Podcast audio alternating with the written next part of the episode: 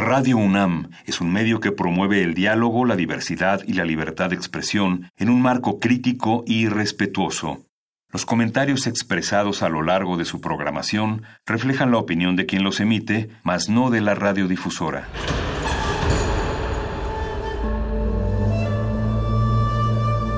Un templo para la apreciación del ser mediante el sonido. mediante el sonido. Para nosotros. El sol sale durante la noche. Nuestros gritos llevan la mesura del silencio. Y el descontento está lleno de baile y risas. A todo, incluso a nosotros, nos resistimos. La universidad Ustedes y nosotros somos de Resistencia modulada. 좋아, 좋아, 좋아, 좋아.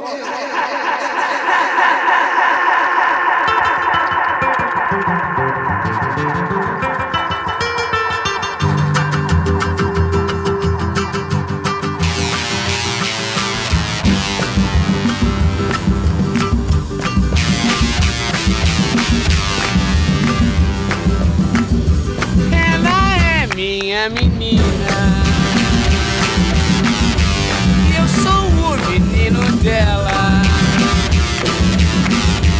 Ela é o meu amor. E eu sou o amor todinho dela. Chega, mão! A lua prateada se escondeu e sol dourado apareceu.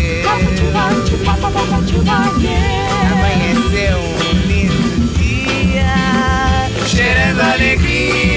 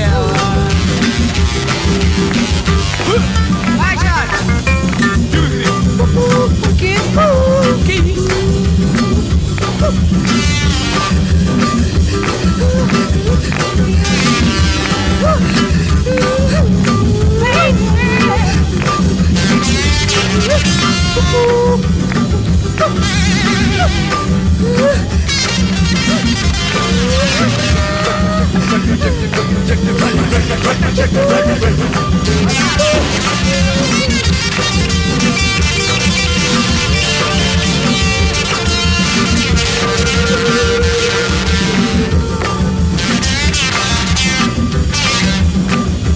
lua prateada se escondeu E o sol dourado apareceu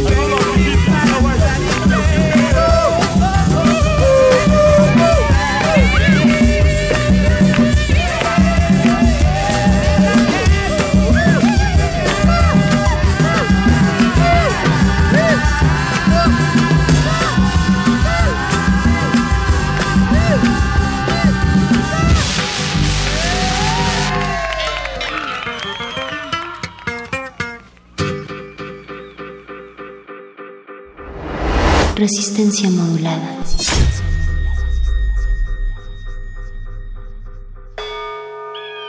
Todos somos máquinas perfectas, antenas, dispositivos inteligentes. Somos la comunidad más grande de la historia. Somos la comunidad más grande de la historia. La tecnología es abrumadora. Aquí puedes usarla a tu favor. Resistor. Resistor.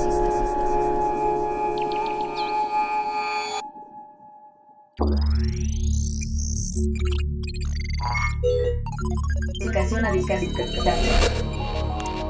Cápsula R3-20-8-2020. Feliz aniversario Resistencia Modulada. Educación a distancia. La educación a distancia es una forma de enseñanza en la cual los estudiantes no requieren asistir físicamente al lugar de estudios. En este sistema de enseñanza, el alumno recibe el material de estudio personalmente, por correo postal, correo electrónico u otras posibilidades que ofrece Internet permitiendo que en el acto educativo se empleen nuevas técnicas y estrategias de aprendizaje centradas en el propio estudiante, fomentando así la autogestión. Se trata de una educación flexible y autodirigida, cuyas principales herramientas son las tecnologías de la comunicación y la información. Al aprendizaje desarrollado con las nuevas tecnologías de la comunicación se les llama aprendizaje electrónico, e-learning en inglés. La plataforma más utilizada actualmente para esta modalidad es Moodle Point One. Existe educación a distancia para cualquier nivel de estudios, pero lo más usual es que se imparta para estudios universitarios.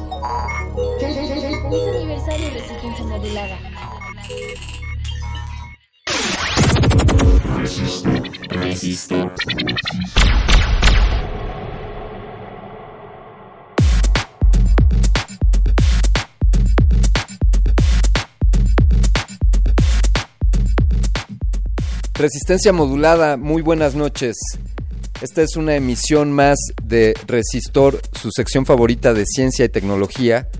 Eh, transmitimos por la frecuencia modulada en el 96.1. También transmitimos en nuestro sitio web www.radio.unam.mx y de la misma manera lo hacemos en resistenciamodulada.com. Recuerden seguirnos en redes sociales, arroba Rmodulada en Twitter y en Instagram y encuéntrenos en Facebook como Resistencia Modulada. Yo soy Alberto Candiani, tengo el privilegio de conducir esta sección Resistor, esto es una señal, esta sección que pues se suma a las celebraciones de resistencia modulada en estos seis años de estar transmitiendo. Y esta noche, como lo hemos estado haciendo en las últimas emisiones, estaremos hablando respecto a temas que están en torno y están relacionados a este evento sin precedentes, al menos en la historia contemporánea. Hablo de, la pandemia, de, de, lo que está quejando a buena parte de la humanidad, de cómo han cambiado nuestros comportamientos, esto que algunos llaman nuevas realidades, cómo nos estamos adaptando desde las ópticas laborales, de entretenimiento, qué estamos haciendo en nuestras casas mientras tenemos que conservar esta cuarentena, estos aislamientos. Sin duda muchos temas de los cuales hablar respecto a, todo esto, se, generan muchas conversaciones y discusiones, hablar del distanciamiento social, hablar del uso de pues estas medidas de seguridad como los cubrebocas y, los sanitizantes, hay toda una industria ahí despertando. Y desde luego que la educación es un, actor que está siendo afectado pues directamente dado nuestros tradicionales modelos educativos que consisten pues en educación presencial en, en, buena parte y pues esto está cambiando esto recientemente la Secretaría de Educación Pública ha anunciado que, que el siguiente semestre por lo menos del periodo escolar que está por arrancar se llevará a cabo con el apoyo de la televisión. Esto nos recordará la televisión, la educación por televisión, las telesecundarias y, estos modelos que existían desde hace mucho tiempo. Y bueno, pues esto, ¿qué, está sucediendo con esto? ¿Cómo eh, los estudiantes van a ser los responsables de, su propio aprendizaje. Eh, simplemente con ver la televisión ya habremos aprendido lo necesario. ¿Cómo sucederá esto a los distintos niveles? Desde luego son distintas ópticas, la educación básica, la educación media y la educación superior. Y seguramente a todos nos ha tocado ver algo de de esto, de cómo se están cambiando estas formas, el trabajo a distancia, los que podemos hacer home office, los que son maestros y cómo están ahora dando sus clases, los que son alumnos y cómo, cómo tienen que adquirir el conocimiento con estos, estas herramientas. Ya podemos dejar de decir nuevas tecnologías al internet y a la comunicación a distancia. Y también pues para los padres hay también todo un cambio de de paradigma, un cambio de formato en donde solías llevar al hijo a la escuela, pues ahora la escuela llega a la casa. Y cómo funciona, estábamos preparados para esto, eh, qué tenemos que hacer al respecto. Bien, pues esta es la conversación de esta noche en Resistor y para ello, como bien saben ustedes que aquí en Resistencia Modulada y en particular en Resistor buscamos a especialistas en los temas. Esta noche hemos invitado a, una persona que tiene pues más de 20 años de experiencia en los temas de educación en línea, facilitando, diseñando estrategias para educación en línea, educación híbrida, educación apoyada con medios tecnológicos. Y él actualmente es manager de, estas áreas de educación en línea para Cambridge University él es el encargado y responsable de, gestionar estos temas para, esta reconocida universidad. Le doy la bienvenida a Ricardo Morales. Ricardo, buenas noches, gracias por acompañarnos y por tomarnos la llamada. Gracias Alberto, buenas noches, gracias por invitarme. A tus órdenes. Muchas gracias, pues como platicábamos eh, antes de la entrevista, pues yo, yo te planteaba eh, seguir esta ruta en la que veamos al, pasado, al presente y al futuro. Entonces, empezando por el pasado, Ricardo, eh, es, bueno, pues recapitulando, pues la educación presencial, los horarios de escuela, los materiales, y quizá por ahí se vislumbraba la educación en línea, me corregirás si, si es la forma correcta de decirlo, pero yo percibo que, se tomaba como un extra, como una cosa opcional, como una herramienta de apoyo. ¿Cómo, cómo dibujarías la situación, digamos, hace un año, antes de, que supiéramos que nos íbamos a tener que encuarentenar? Sí, claro, mira, y, es muy interesante la, pregunta y el planteamiento porque creo que aborda diferentes ángulos y se puede ver desde diferentes aristas. Una de ellas, pues sí, eh, la, la educación que conocemos, que conocíamos tradicionalmente, no necesariamente involucraba escenarios eh, a distancia, llámalo en línea, remote, educación remota. Eh, no, aunque sí se, se, han integrado desde hace ya varios años, está presente este tipo de, de educación desde hace varios años, no había tenido un papel eh, determinante. ¿sí? Eh, ya hace algunos años diferentes instituciones habían tomado la iniciativa al respecto y eh, lanzaban módulos o lanzan módulos de, aprendizaje a distancia para sus diferentes alumnos, para sus diferentes usuarios, con cierto nivel de éxito. ¿sí? como bien comentabas, se comenzaba o sea, se ha comenzado a, vislumbrar un poco en, ese sentido. Sin embargo, eh, por ejemplo, eh, en, un principio las, instituciones cuando se implementan modelos en línea, eh, generalmente tenían o, tienen ese grado de, de, recepción o de percepción por parte de la gente en el que se ve como complementaria, ¿no? Como algo que ayuda, como un coadyuvante pero no necesariamente como un ancla en cuanto al, aprendizaje.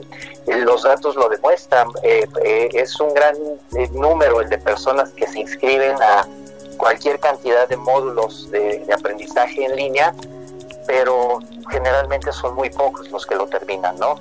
¿Por qué? Porque necesitas ciertas herramientas, cierta cultura de aprendizaje, cierta autonomía como, como, como aprendiente y que no en todos los casos, eh, y, mucha consistencia, y no en todos los casos eh, es algo que venga eh, culturalmente dentro de, los alumnos, ¿no? en los procesos de aprendizaje.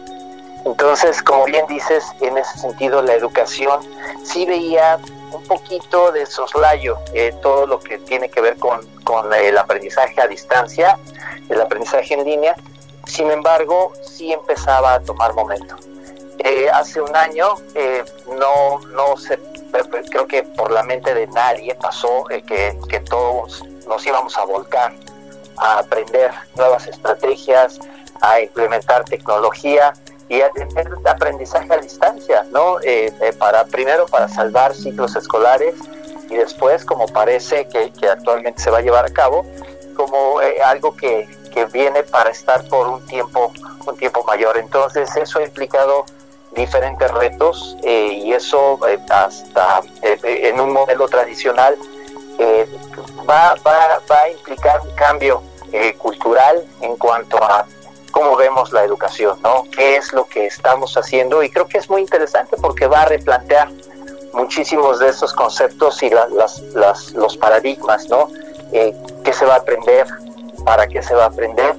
y cómo se va a aprender, ¿no? Entonces, es, es un momento interesante, no deja de ser eh, eh, dramático en muchos casos, pero sí es, es interesante y vino a acelerar mucho eh, la implementación de educación a distancia con toda esta nueva situación. Concuerdo totalmente contigo en, lo interesante del momento y, quiero imaginar un poco desde tu perspectiva eh, pienso en, el devenir de la educación, de los modelos tradicionales y, cayendo hacia este, hacia este nuevo esquema y que por fortuna personas como, como tú, Ricardo, ya, ya estaban ahí esperándonos. Este, te, propongo, si nos das oportunidad hacer una pequeña pausa y continuemos, por favor, hablemos de, ya qué está sucediendo, qué estamos haciendo, eh, también que nos expliques un poco sobre sobre las estrategias que ustedes están tomando. Si me das oportunidad, Ricardo.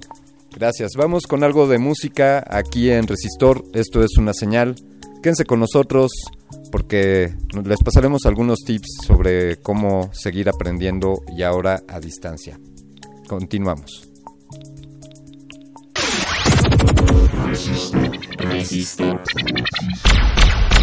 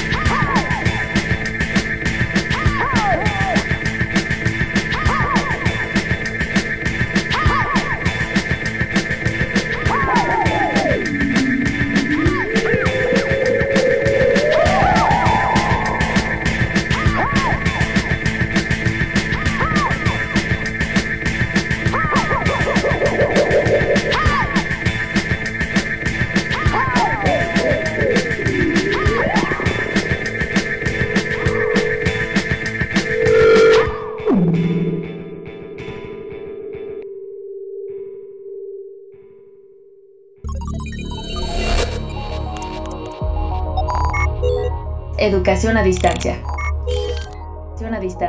En la actualidad existen diversos factores que determinan el crecimiento de la educación a distancia, entre los que se destacan reducción del costo de las computadoras y las telecomunicaciones, mayores facilidades para que la población acceda a la tecnología, aumento de la demanda educativa, la creación de nuevas entidades o instituciones educativas, elevado costo de la educación presencial.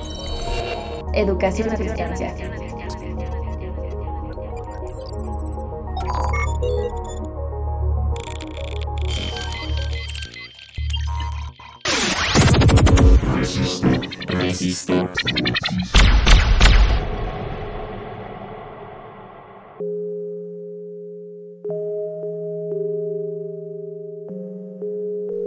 Regresamos a Resistor.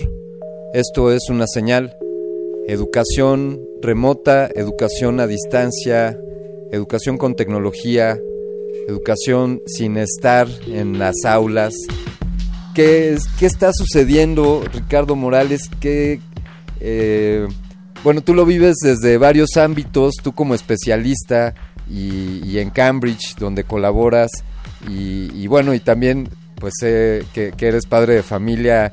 Danos un poco el, panorama del presente, cómo están funcionando, están funcionando las clases en línea, percibes tanto para tus alumnos como, como para los docentes que colaboran contigo, cómo, cómo están tomando esta transición. Eh, es, es interesante el, tema, eh, no deja de ser apasionante en muchos sentidos, porque eh, de entrada, como, como lo comentabas, ¿no?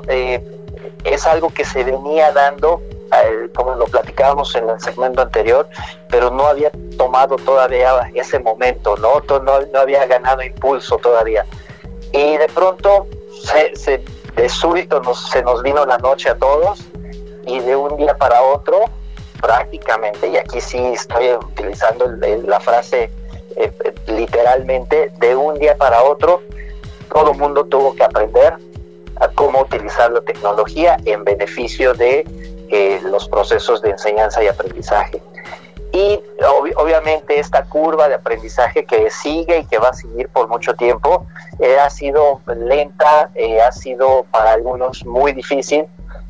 si consideramos que no todo mundo tiene acceso a herramientas tecnológicas, no estamos en una, sociedad igualitaria que, permita poner en, un contexto de, igualdad o de equidad a todos para recibir el mismo tipo de, educación, porque se cuenta con las mismas herramientas, pues genera, desventajas, genera desigualdad, hay todo un contexto social que valdría la pena analizar y, en cuanto al uso de, la tecnología, es difícil decir si está o no está funcionando. Eh, el primer impulso que se tuvo fue, bueno, eh, aquellos que puedan se suman a un esfuerzo en línea, empezaron a surgir plataformas, empezaron, y no, y no son nuevas, son plataformas que han existido durante mucho tiempo, pero se, se tenían minimizadas, ¿no? Se tenían por ahí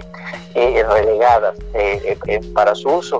Y de pronto hay plataformas que, que, se vuelven muy populares, ¿no? Inclusive la palabra zooming ya es de uso común, ¿no? Ya la gente utiliza esto como una generalidad para describir una acción a través de una conferencia virtual.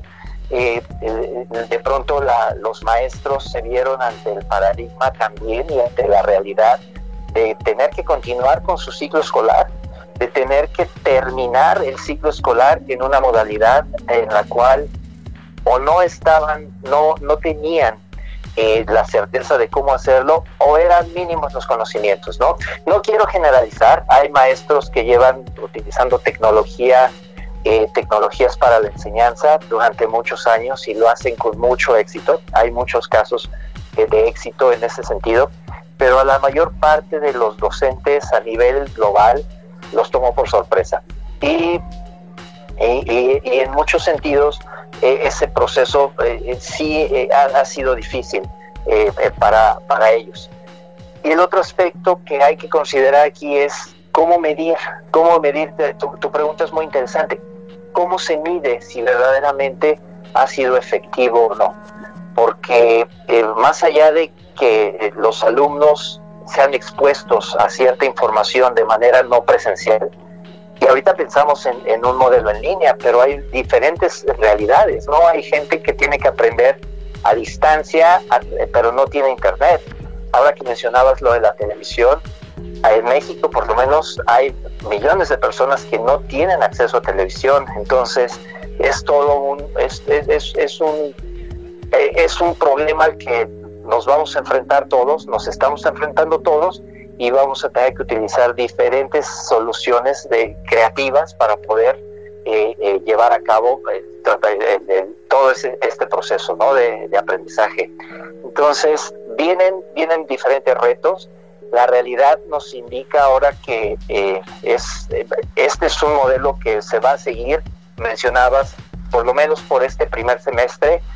No quiero ser pesimista, pero probablemente vivamos por primera vez un ciclo escolar completo que no te, eh, involucre alumnos en un salón de clases.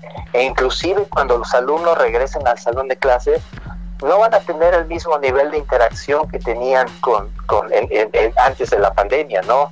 Debido al distanciamiento social, debido a las normas de higiene, el número de alumnos que se van a permitir.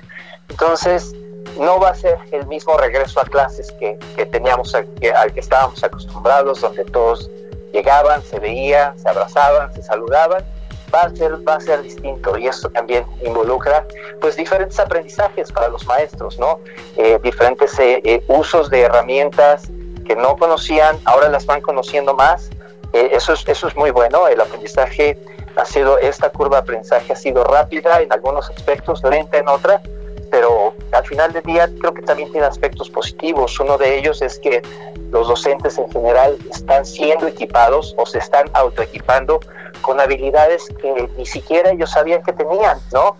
Cómo moderar sesiones donde no estás viendo a tus alumnos, cómo intuir que los alumnos están aprendiendo algo, te están, eh, eh, te están atendiendo lo que tú les das, qué cantidad de instrucción les tienes que dar, cuánto completan ellos de manera individual o independiente y cuánto eh, hacen a través de, de interacción a distancia con sus compañeros. Y por otra parte hay un tema aquí que es el desarrollo de competencias para este siglo, ¿no? Eh, uno de los grandes retos en cuanto al aprendizaje es que eh, antes de la pandemia, aún antes de la pandemia, no sabíamos exactamente cómo iba a ser eh, la educación por los siguientes 20 o 30 años, ¿no? Sabíamos, no sabemos exactamente para qué estamos preparando a los alumnos un chico de 10 años, eh, eh, ahora eh, dentro de 20 años, no sabemos exactamente a qué se va a dedicar.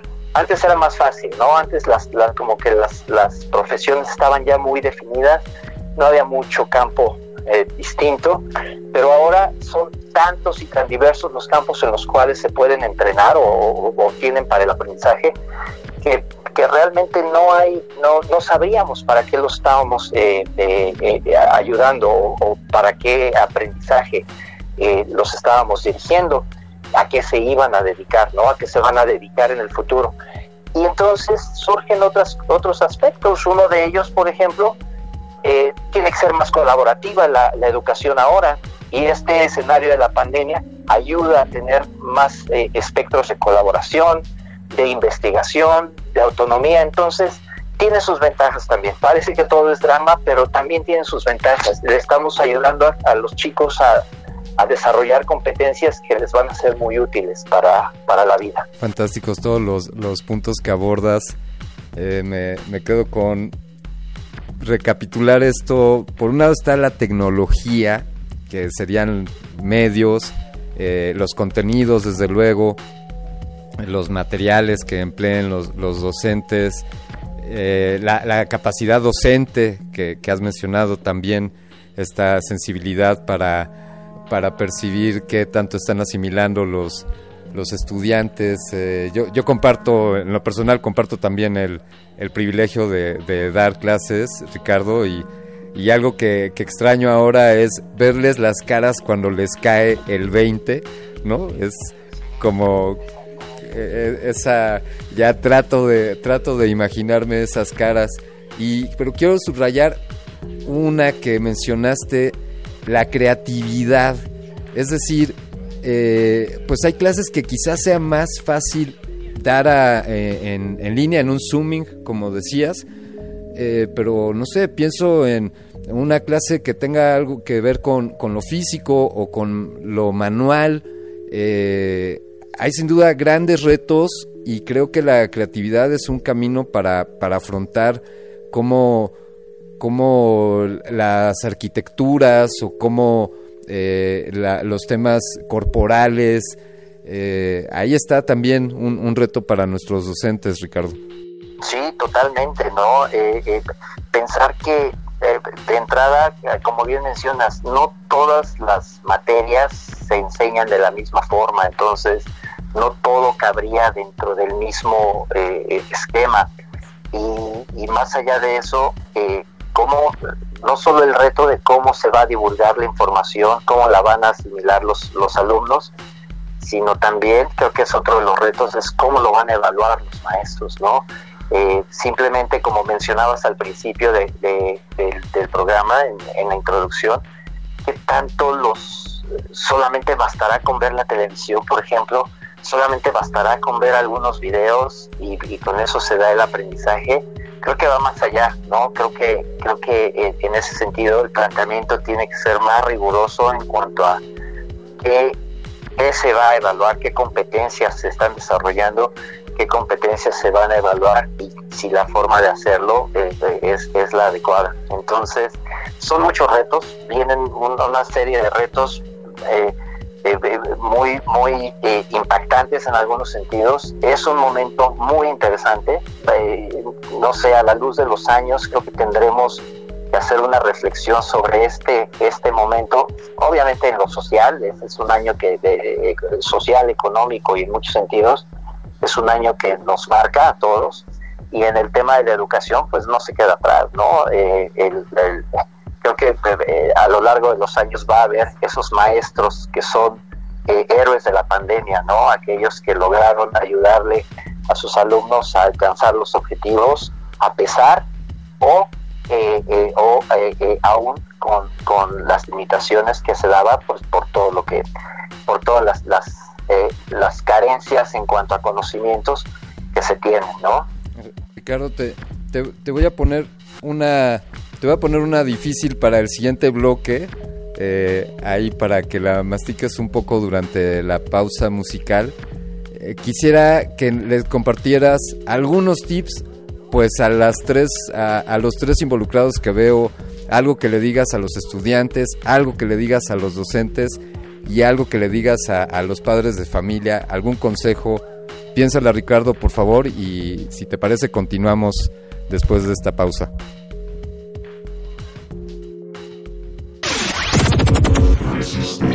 Transistor.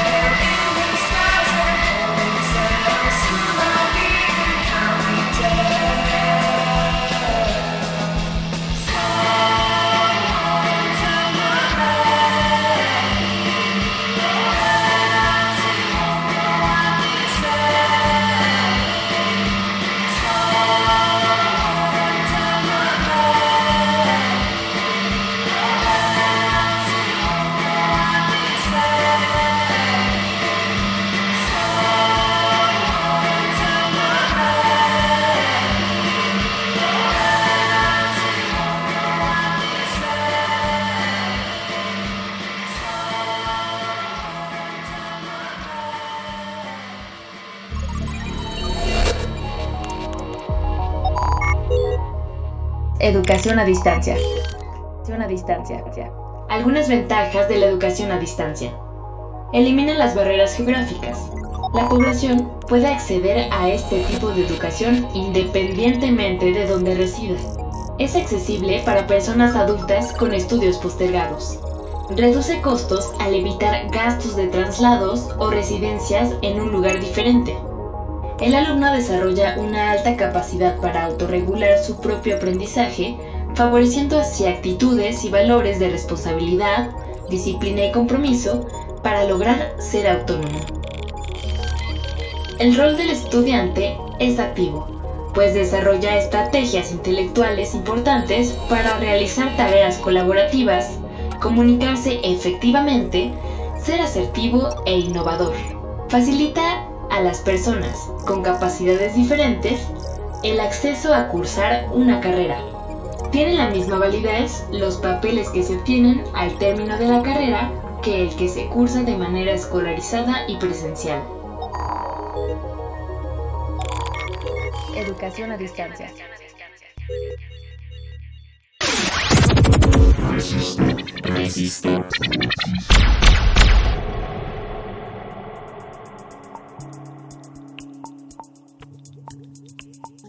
Resistencia modulada y resistor se suman a los esfuerzos que todos tenemos que hacer para apoyarnos en estos momentos, eh, a los esfuerzos que están haciendo pues los que se dedican a la educación. Eh, aquí en, Radio UNAM desde luego creemos fielmente en que la educación es la mejor arma para el desarrollo del ser humano. Y, y, pues aquí estamos poniendo nuestro granito de arena, reflexionando sobre qué está cambiando, cómo debemos de cambiar y adaptarnos para, para estos nuevos esquemas educativos, educación híbrida a distancia. Y por ello es que estamos hablando con Ricardo Morales, especialista en estos temas. Y pues le hemos planteado a Ricardo eh, los tips, el ABC o algunas recomendaciones, Ricardo, por favor. Algo que le digas, Ricardo, a los estudiantes, algo que le digas a los docentes y algo que les digas a los padres de, familia. ¿Qué recomiendas, por favor, Ricardo? Claro que sí, mira, es, es eh, un reto interesante, es una reflexión que creo que, que es, es, muy buena. Eh, me, pusiste a pensar y creo que es, es muy bueno este, este, esta oportunidad para poder hacer varias reflexiones, ¿no? Eh, si te parece bien, pensamos en, en, los docentes. primero, me gustaría ponerlos primero en, en cuanto a a, este orden porque ellos son el motor de, de, de, esta, de, esta parte de, los procesos, ¿no? del proceso de enseñanza y aprendizaje, y creo que son un factor modular y medular también dentro de, todo esto. Eh, con respecto a ello, eh, primero, por la, la, experiencia que hemos vivido en estos, en estos meses, antes que darles algún consejo o algún tip, eh, me gustaría felicitarlos y, hablo en general de todos los docentes, todos los docentes que estuvieron ahí al pie del cañón o que han estado ahí al pie del cañón verdaderamente, y tú, tú como, como docente también, como maestro, lo habrás vivido, eh, no es fácil, no ha sido fácil, y creo que en ese tenor pues, sí, sí es, digno hacerles un reconocimiento por, por todo lo que han aportado, ¿no? Y, y bueno, en cuanto a algunos tips, eh, yo eh, algo que recomendaría es que de alguna manera pudieran ser un poco más, tal vez más selectivos en cuanto a los contenidos que quieren eh, eh, que sus alumnos alcancen en cuanto a objetivos, que no se rijan solamente por, sí, claro, hay un programa que cubrir, pero cubrir un programa no necesariamente significa ver temas, ¿no? De pronto la cantidad de información que le hace llegar a los alumnos para que la, la eh, estudien de manera eh, independiente o autónoma, de pronto llega a ser eh, abrumadora para, para, los alumnos, ¿no? Entonces, que sean un poco más, eh, más selectivos, que gestionen el aprendizaje de manera más, ¿cómo podríamos ponerlo? Un, un, poco en pequeños segmentos, ¿sí? No, no buscar grandes segmentos de, de información para ser aprendida, sino que la, particularicen un poco más, que la hagan un poquito más, más pequeña y que lo vayan administrando en dosis eh, más pequeñas. De pronto, eh, menos información en dosis pequeñas eh, ayuda a que los alumnos puedan asimilar e integrar los conceptos. Y que por otra parte, ayuden a que sus alumnos puedan desarrollar competencias para la vida, ¿no? que aprendan a investigar, que aprendan a colaborar, que aprendan a, desarrollar competencias creativas, que son como las CES, las grandes CES del paradigma de la educación en este, en este momento, creatividad, colaboración y, eh, y, que puedan verdaderamente ayudarle a los, a los alumnos a ir desarrollando eso. Creo que en ese sentido eh, los objetivos que vayan logrando, si involucran esto, darles eh, competencias para la vida a sus alumnos, creo que va a ser, van a ser muy enriquecedoras para ellos, ¿no? Entonces, pues en ese sentido, creo que para, para los docentes, que continúen con su labor, que, sean un poco más selectivos en cuanto a los contenidos y que ayuden a darle a los, a los chicos o a los alumnos eh, mayores o mejores competencias para su, su vida, ¿no? Eso es eh, en cuanto a en cuanto a los, a los profesores, en cuanto a los alumnos, creo que eh, eh, eh, en ese sentido, que vayan más allá de, del mínimo a, aprender, ¿no? Creo que esta es una grandiosa oportunidad para que puedan desarrollar también ellos su curiosidad, su creatividad, buscar más allá de, los, de, lo que se les está pidiendo como el mínimo necesario de aprendizaje que investiguen diferentes fuentes, que no se queden con solamente buscar y completar la tarea, sino que verdaderamente se empoderen más en cuanto a tomar el aprendizaje en sus manos, que eh, sean un agente más activo en cuanto al aprendizaje, que tengan mayor, que tomen la rectoría de, su propio aprendizaje, porque a final de cuentas es lo que lo que se van a llevar, ¿no? Es lo que van a, tener y, y, es parte del acervo de herramientas con el que van a contar para su vida, eh, su vida futura. Y el, otro elemento, el otro agente dentro de, todo esto, eh, dentro de todo este paradigma, pues son los padres de familia, ¿no? Para ellos, eh, pues creo que, que la historia y el momento nos está dando, y, yo hablo como padre de familia, nos está dando también ese lugar que de alguna manera habríamos, habíamos dejado de lado un poco, ¿no? era eh, la, escuela es quien se encarga de educar, cuando realmente y tradicionalmente es una labor compartida, ¿no? Eh, siempre tendría que haber sido una labor compartida tanto de la institución educativa como del núcleo o el seno familiar, ¿no? Entonces, nos está dando la oportunidad de retomar ese rol que nos corresponde, que es estar de cerca, eh, estar, estar cercanos al proceso de aprendizaje, los chicos, los alumnos, estoy hablando de los alumnos jóvenes, eh, están bajo mucha presión también, ¿no? Mucho estrés, el, encierro tiene cargas emocionales muy fuertes y, creo que necesitamos también sí darles ese acompañamiento, pero no ser ese agente supervisor que está todo el tiempo eh, eh, revisando que los, que, los eh, alumnos cumplan con las tareas o que sus hijos cumplan con las tareas en todo momento y que las cargas horarias de trabajo sean muy amplias. Creo que también es una buena oportunidad para replantear y reflexionar y, dar ese acompañamiento, retomar ese rol que nos corresponde en la, en la parte de la educación, no dejarlo solamente en manos de la institución educativa, asumir la parte que nos corresponda pero como acompañamiento, no como supervisión, no como, como un tour de fuerza que esté imponiendo ahí eh, estrictamente y rigurosamente todos los alcances a los que debe llegar, ¿no? El, eh, eh. Entonces, ser un poco más armónicos, más orgánicos, más relajados. Esto no se acaba la próxima semana esto realmente no se acaba. El, término de nueva realidad creo que ya tendría que ser sustituido por realidad nada más. Así es como, como son las cosas.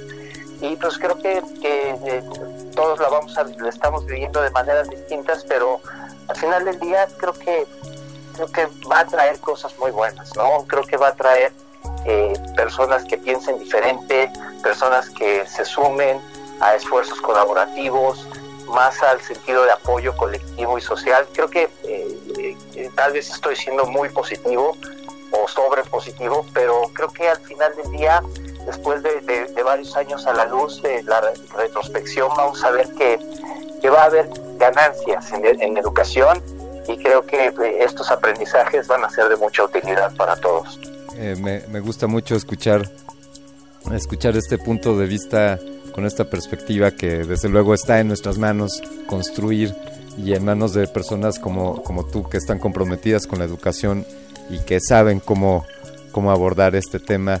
Eh, Ricardo, te quiero, te quiero agradecer mucho esta conversación, ha sido una, una charla muy agradable, te felicito. Por favor, comparte con nuestra audiencia eh, quien quiera acercarse a Cambridge University, eh, o redes sociales, algún vínculo que nos quieras compartir? Sí, claro que sí, con mucho gusto. Gracias Alberto por la invitación, eh, con, todo gusto. Eh, es un placer estar aquí contigo. Y para aquellos que quisieran conocer un poco más acerca de lo que estamos haciendo en la Universidad de Cambridge, les comparto las redes sociales. Es Cambridge University Press México en Facebook, así nos, nos pueden buscar. Mi correo es rmorales arroba cambridge.org y, y, son los puntos de contacto principales en los cuales pues, con muchísimo gusto pues podemos acercarnos y extender la conversación. Siempre es un placer. Gracias Ricardo, ha sido un placer y sigamos, sigamos en este camino de la educación compartida. Hasta pronto.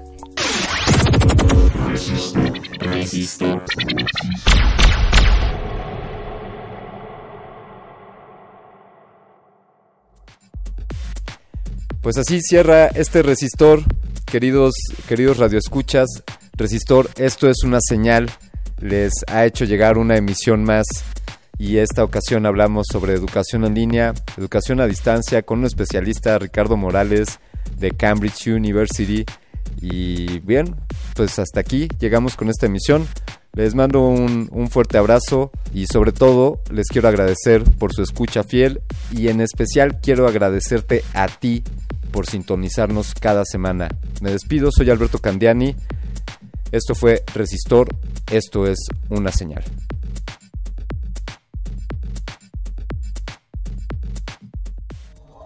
Última enseñanza del día. Siempre hay que mirar las cosas desde el lado positivo. Si no lo hay, descarga la actualización. Descarga la actualización.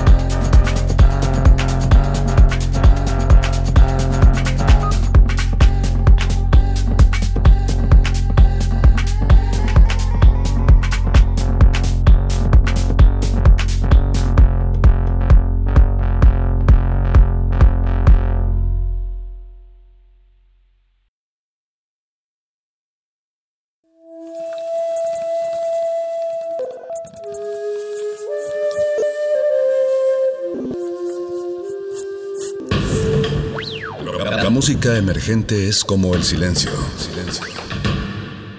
Presente a nuestro alrededor. Pero audible solo para quienes tienen disposición de escuchar. Como todos, en este campo de cultivo. Cultivo de ejercios.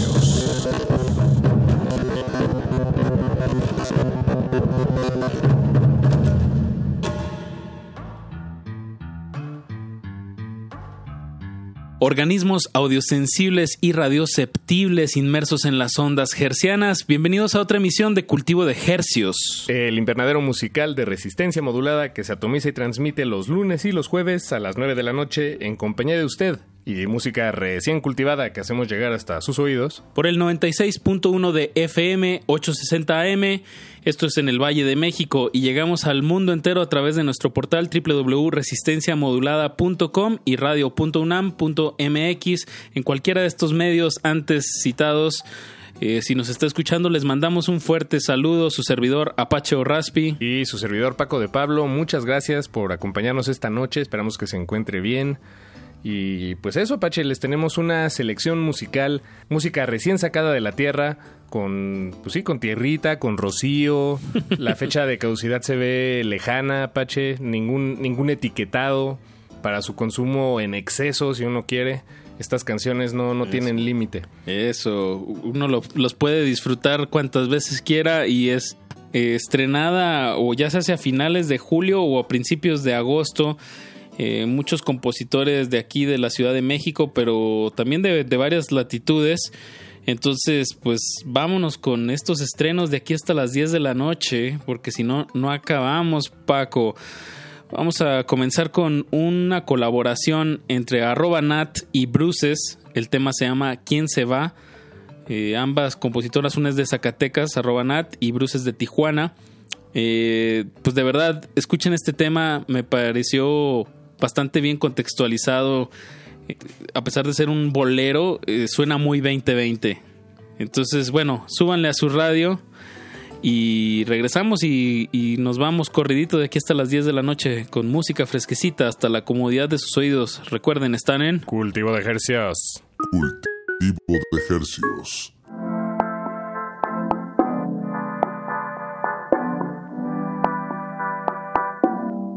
Intento explicarte lo que pasa conmigo.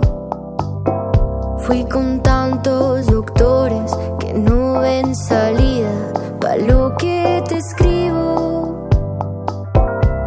A veces no soy nada, nada de nada. A veces demasiado. Tal vez es que hablo tanto y te quedas callado. Ama, me assusta.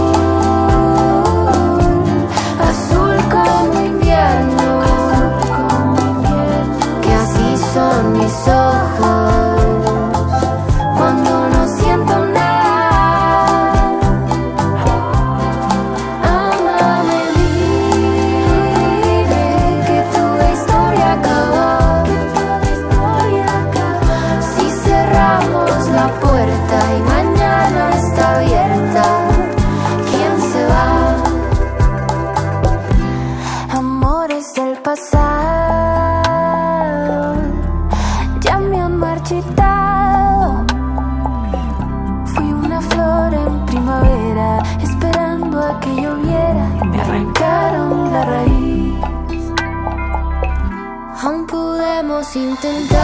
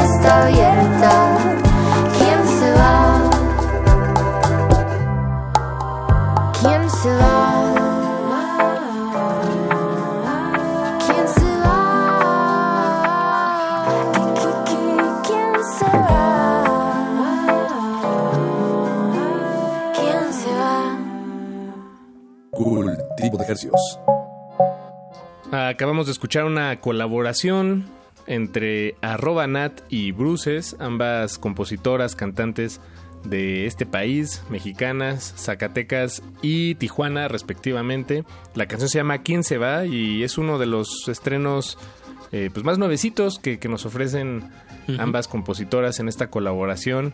Eh, arroba Nat Apache la tuvimos aquí en el programa, no me acuerdo si fue en 2018 o 2019 cuando la conocimos. 2019. 2019. Y qué, qué diferencia, ¿no? Bueno, qué...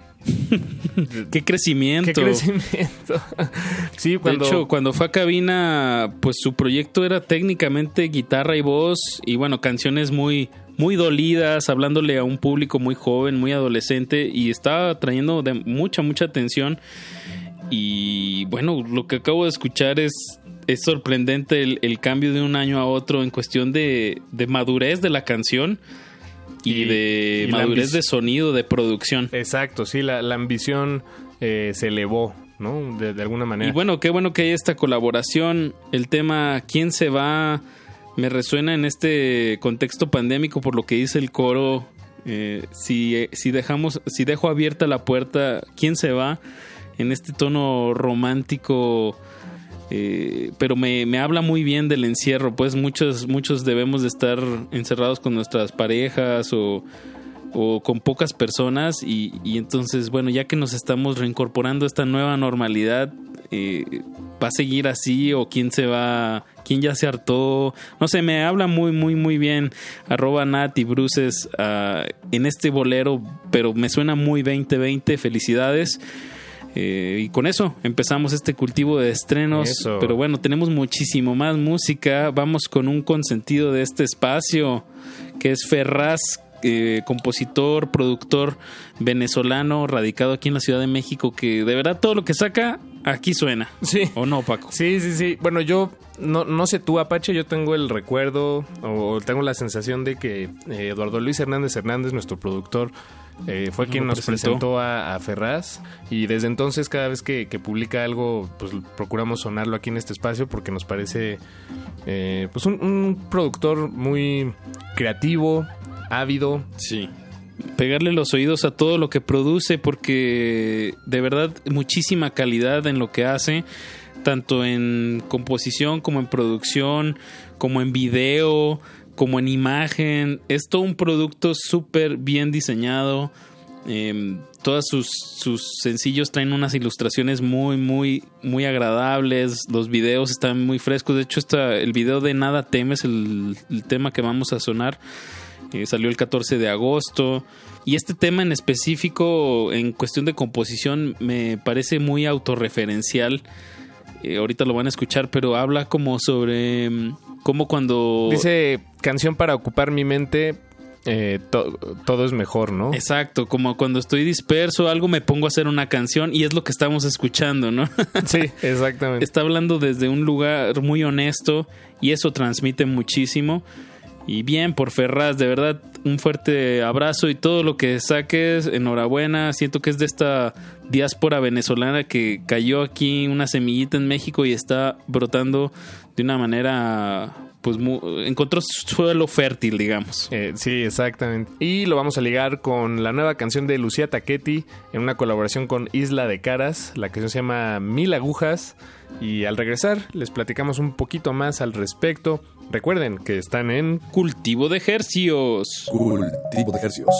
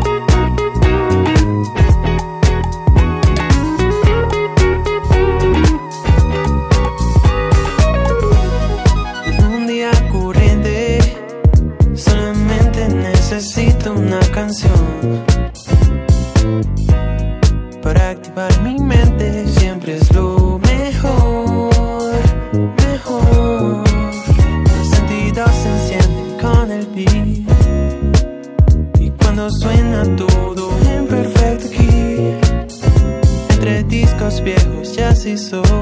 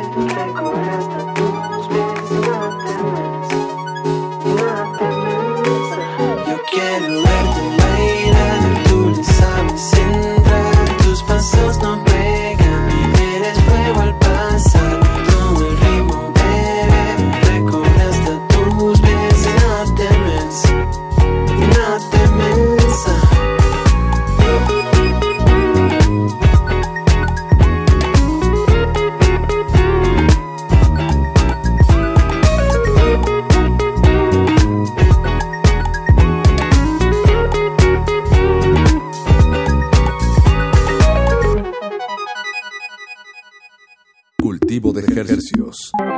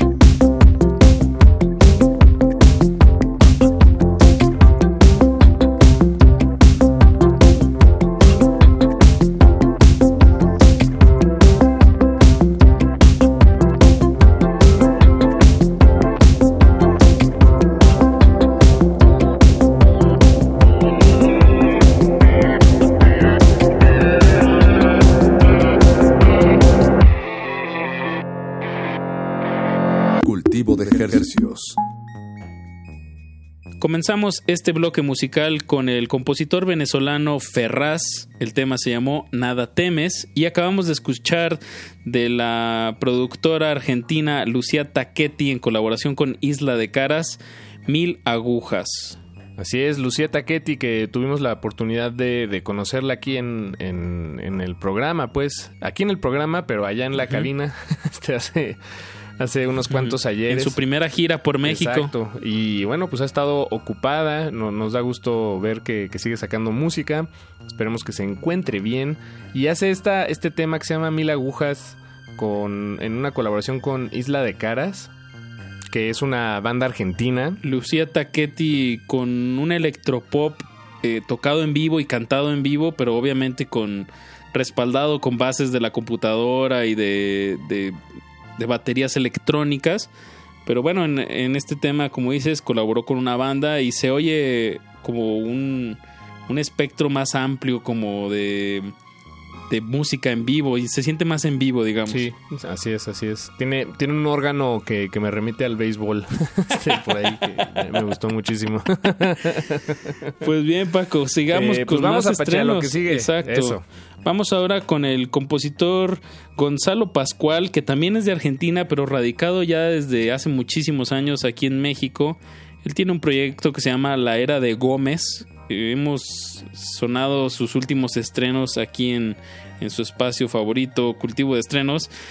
Y en esta ocasión, el 7 de agosto, sacó un tema que se llama Sabes, junto con un video eh, semi. ¿Cómo se dice cuando hacen coreo- coreográfico? Me encanta que hagan eso porque es como involucrar no solamente la música, sino también una manera de disfrutar la música y hacerla más amena al espectador, pues es viendo al, al intérprete bailarla, ¿no? Sí, sí, sí, claro. Y además esta canción eh, que, que vamos a escuchar, que se llama Sabes, eh, ti- tiene esta característica voz, no sé cómo decirle, voz, una, su, su voz está fundida con el resto de los elementos de la canción, ¿no? Y, y genera una... Es, es difícil discernir, vaya, sí se puede, pero, pero da la sensación de que la voz, la guitarra... parte de la música. El bajo, los sintetizadores, es todo parte de, de- de una misma, exacto, de un, de un, de un mismo origen. Eh, es un poco chueco, no como la torre de Pisa, chueco, pero es decir, no, no como algo malo, más bien me- como algo que está... estético, digamos, y creo que eso tiene que ver con, con el efecto que usa la voz, que me parecería que es un chorus, eh, que es un efecto muy usado en los ochentas, y que por cierto, esta canción como cuando se va a los coros me recuerda mucho al Michael Jackson ochentero, tiene ahí algo que Sí, me recordó esos sí, sí, sí. sintetizadores de mediados de los ochentas. Entonces, enhorabuena de la era de Gómez, que, que no, solo, o sea, no solo es una invocación ochentera, sino que nomás hace cita, guiños muy claros de, de esta música y, y que, que fue el pop que ahorita se está insertando en este 2020. Veamos cómo funciona eso. Bien por la era de Gómez con su tema Sabes y lo vamos a ligar con Salvador y el unicornio con el tema Ven a ver. No le cambie, estamos en cultivo de estrenos, música fresquecita, hasta la comodidad de sus oídos. Cultivo de ejercicios. Sabes sonar extraño. Sabes hundirme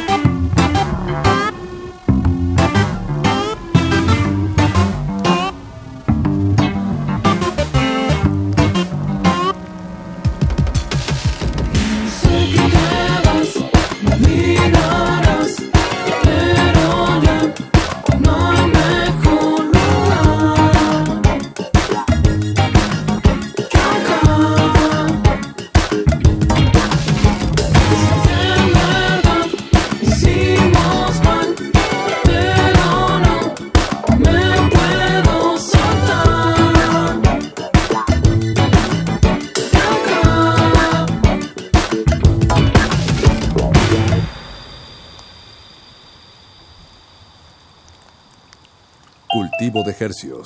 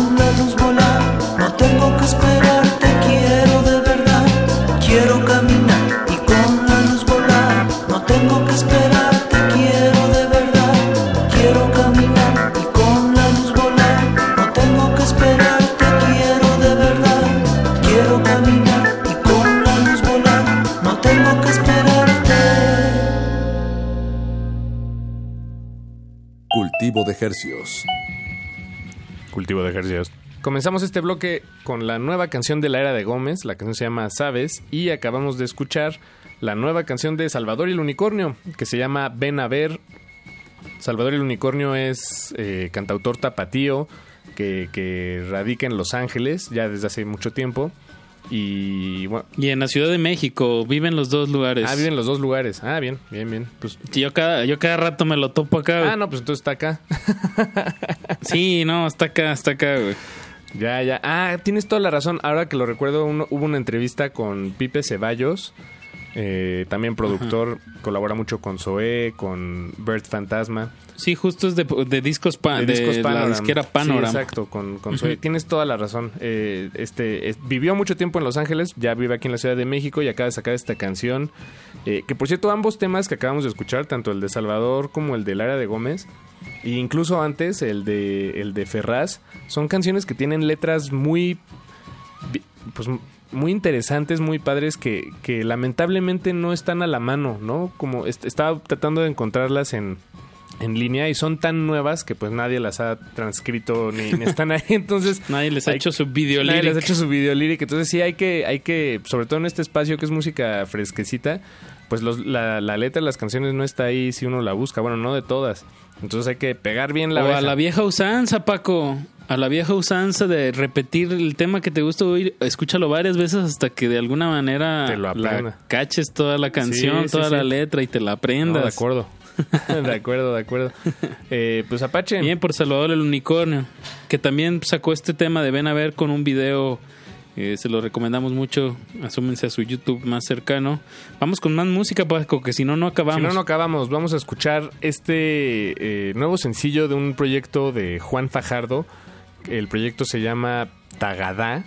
Eh, por si usted no lo sabe, Tagadá. el Tagadá o la Tagadá, la verdad no, no sé no, no sé qué artículo le, le va.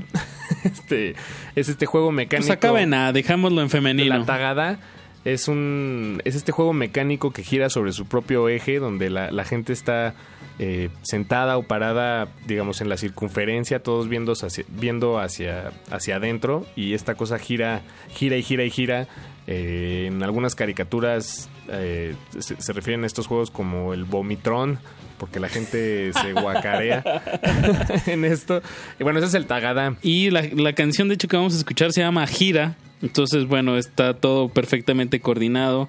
Este tema nos lo hizo llegar Silva de Alegría, nuestro amigo Silva de Alegría, que por cierto produjo este tema, que entiendo perfectamente el por qué, ya que es una balada country y es mucho de lo que hace Silva de Alegría. Un saludo a Sergio. Y lo vamos a ligar con, pues, con un artista ya bastante consolidado que nos sigue sorprendiendo muchísimo. Hablo de Devendra Bandhart con el tema Vast Void.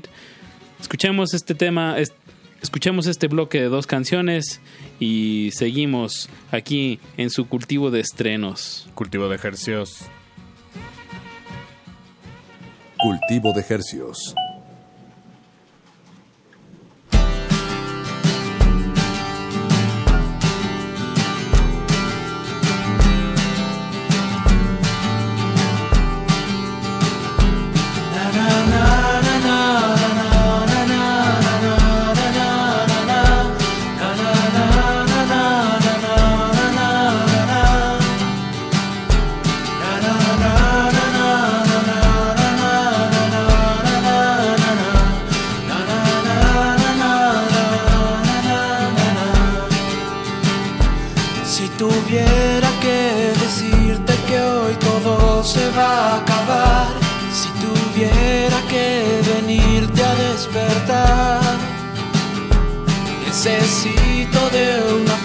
Frase que sé que te va a llegar, que todo tiene un principio y un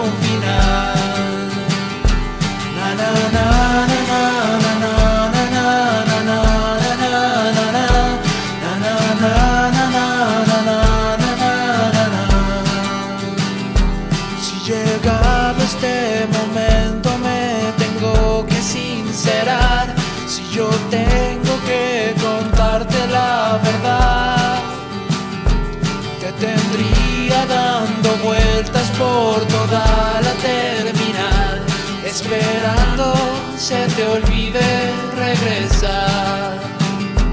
Na na na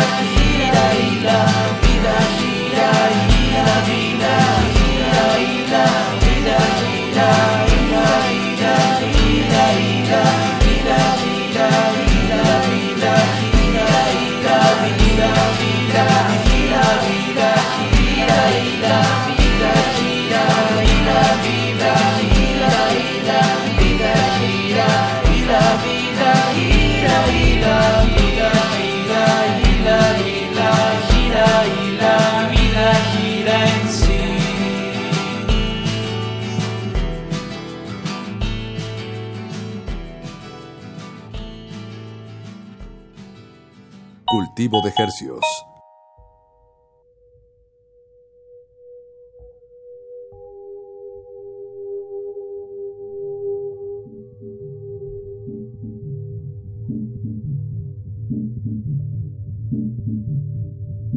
दूसरे के साइड में लिया कर लेना बात ले हम लोग के निकले में दिक्कत हो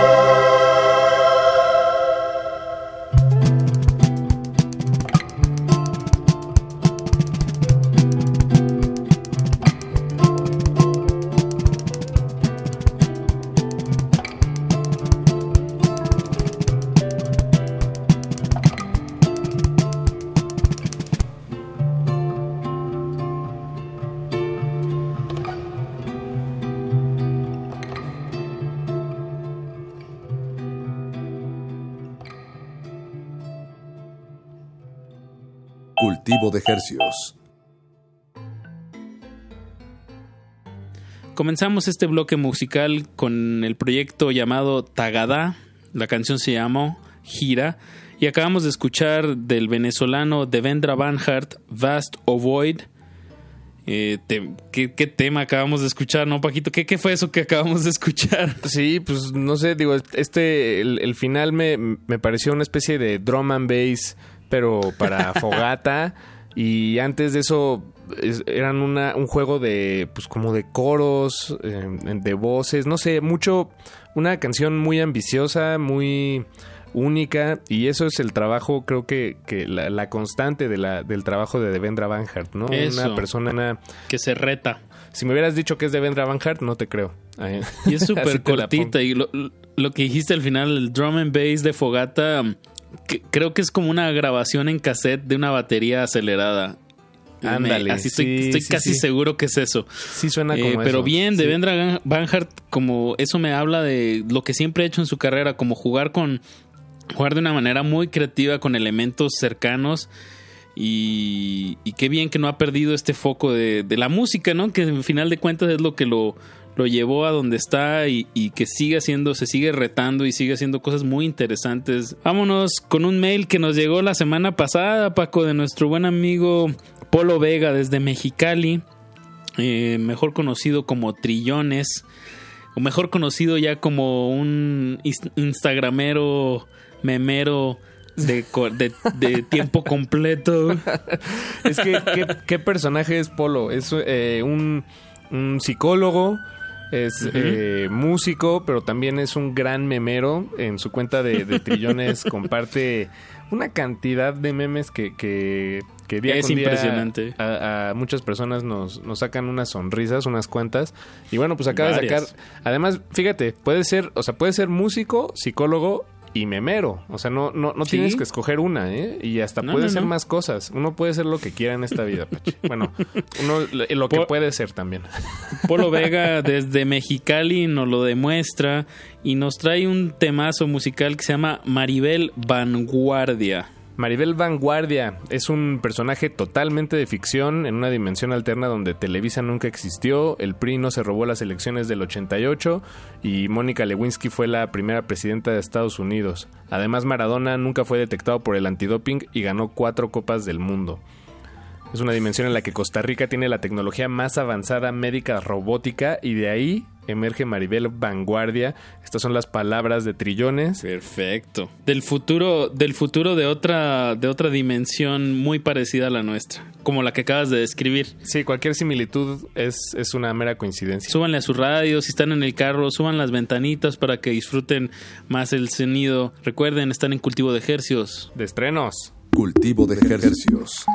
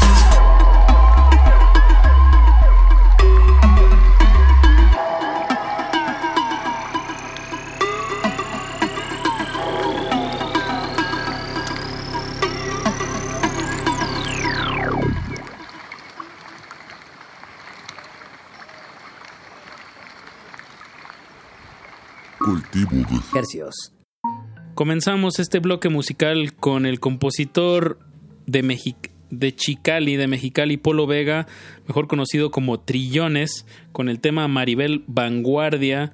A nota de pie me sonó como a mi nueva banda el mexicano. sí, exactamente. sí, sí, una, una versión más actualizada y, y, eh, bañada en memes. Apache, vámonos con la última canción que además es eh, pues como un 3 en 1, digamos, porque es muy, es muy larga, son poco más de 10 minutos, pero es una banda muy ambiciosa eh, que no le debe nada a nadie y este espacio tampoco, entonces si ellos hacen canciones de 13 minutos, pues nosotros aquí las ponemos.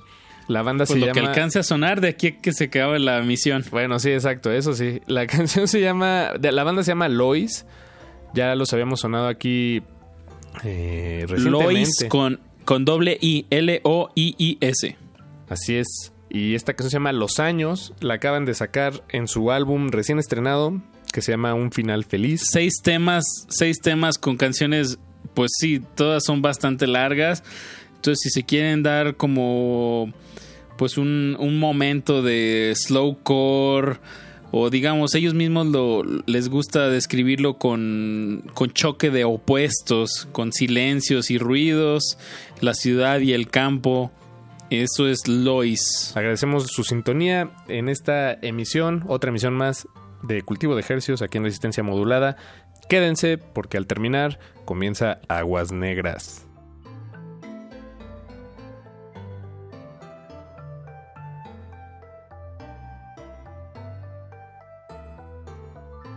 Se despide de estos micrófonos su servidor Paco de Pablo y su otro servidor Apache o Raspi. Nos escuchamos el lunes a las 9 de la noche con más música fresquecita. Buenas noches, chao. Cultivo de.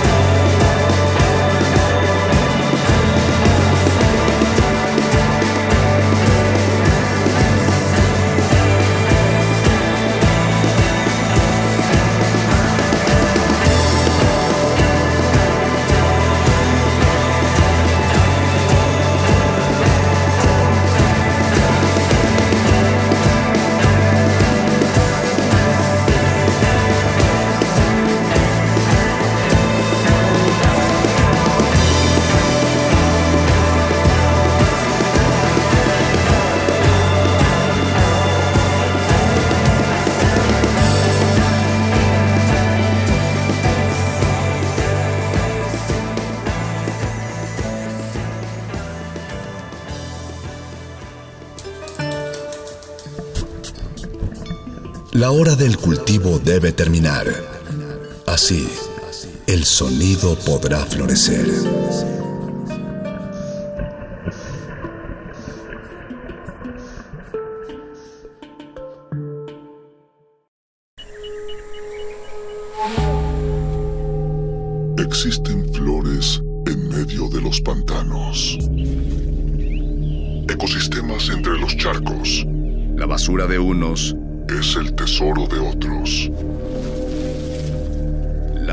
Realidad es una máscara. Y cada una de sus verdades, una historia. Aguas negras. Ensuciamos porque la renovación está en limpiar.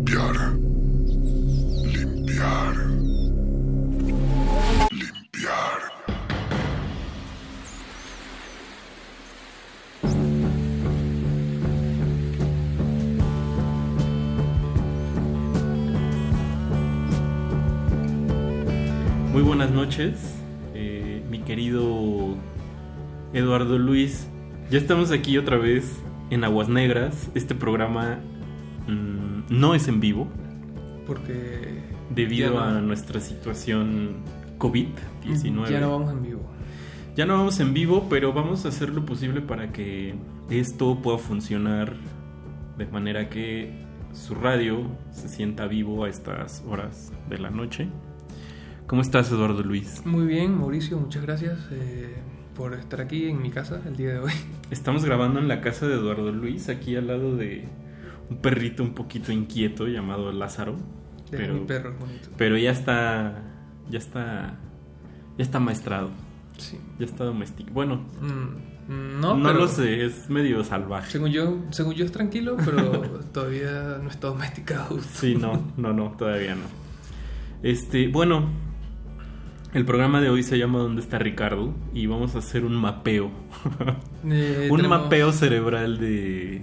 Por esto de la pandemia no lo hemos visto, entonces eh, no tenemos ni idea de qué está haciendo, de, de a qué juega, de a qué trabaja. Yo creo que juega a que trabaja. Eso también puede ser. Mm, eh, no, eh, creo que vamos a tratar de visualizarlo en este programa sin él. Vamos a tratar de ilustrar, eh, de, de traer a presencia eh, la idea de Ricardo a través de la música o de cosas que pensamos o que nos recuerda o que, digamos, es un mapeo de Ricardo a ver qué tal nos queda. Ya cuando lo escucha nos dirá él. Exacto, yo creo que si, eso, eso- es si sí se identifica o no se identifica, pero donde quiera que esté Ricardo escribiendo tus textos de slang o de don- lo que estés haciendo, eh, pues ahí te mandamos un saludo Y un abrazo. y un abrazo Cálido. cálido y, y reconfortante para esta pandemia. ¿Cómo te has pasado la pandemia, Eduardo Luis? Mm, Bueno, ya no sé, en verdad ya, ya no ya no distingo los días de que hice antes de la pandemia y qué hago ahora, pero ciertamente ya no salgo tanto, tengo que ir a trabajar, entonces eh, ya no, no todos los días de la semana, pero por menos dos, y he tenido más bien mucho trabajo. Esto de coronavirus para el, para el diario estuvo intenso. Ya, pues sí, eh, hubo muchos trabajos que, que se saturaron ahora con... Y muchos que se perdieron también, ojo. Hay muchos, sí, claro, muchos se saturaron, muchos se perdieron. Yo creo que la mayoría Sí, una buena se parte. perdieron.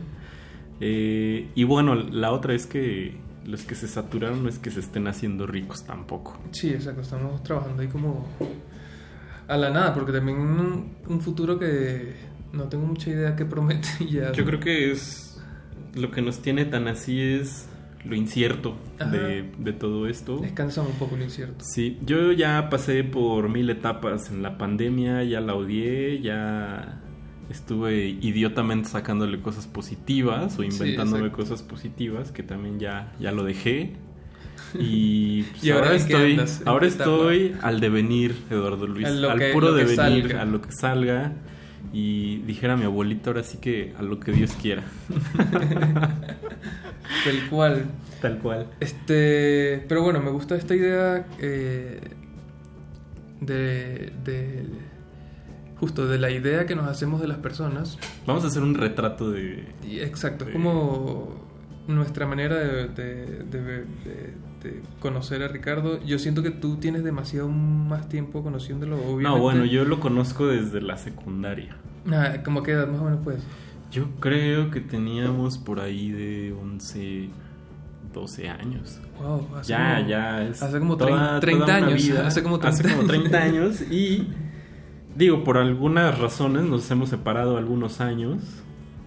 Somos como esas parejas que van y vienen, Ujú. pero que al final son el uno para el otro. ¿Cre- ¿Tú crees, que, ¿Tú crees en esto que, eh, que llaman pareja como, ma- como esposo laboral o algo así? Que Ah, son, como, son como parejas profesionales Ah, que, no wow. tienen, que no son parejas en la vida real, sino que tienen mucho tiempo trabajando juntos y, Sí.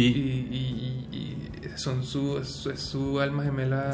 Sí podría ser, ¿eh? Yo creo que somos como Ulay y Marina, No como sé quiénes son. Cristo y Jean-Claude. En mi caso sería como... eh, Gilbert y George. Eh, eh, Erika de la Vega y Luis Chatén eran dos, son dos, dos personalidades de, de las comunicaciones en Venezuela y hacían un programa de, de jóvenes que se llamaba Ni tan tarde, que era muy, muy chido.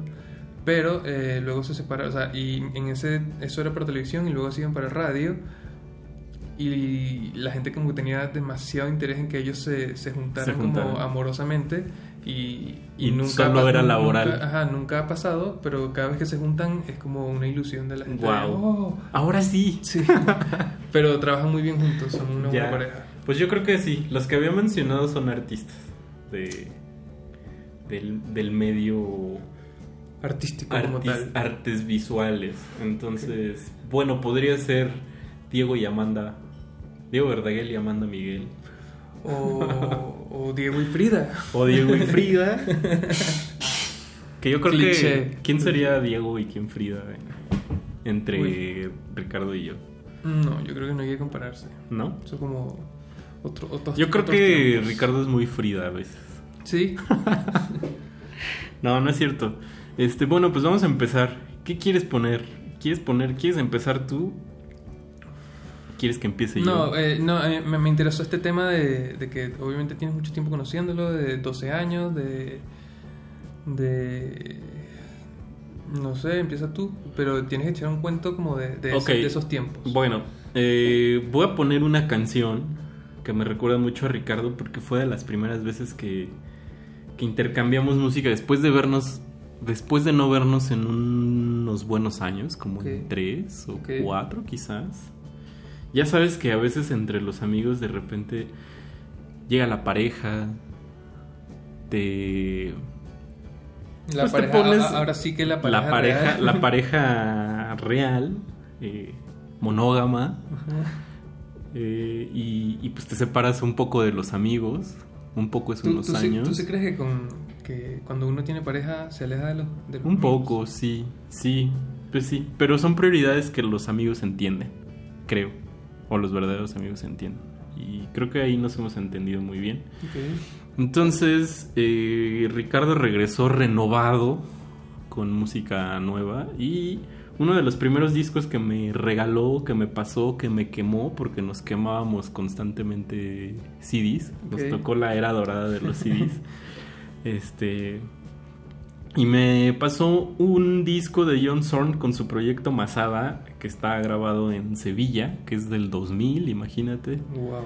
Y Hace 20 años. Hace 20 años y una de las canciones que más me gusta y que más le gustaba a él también en ese disco es esta que se llama Beirut de John Zorn del álbum Masada.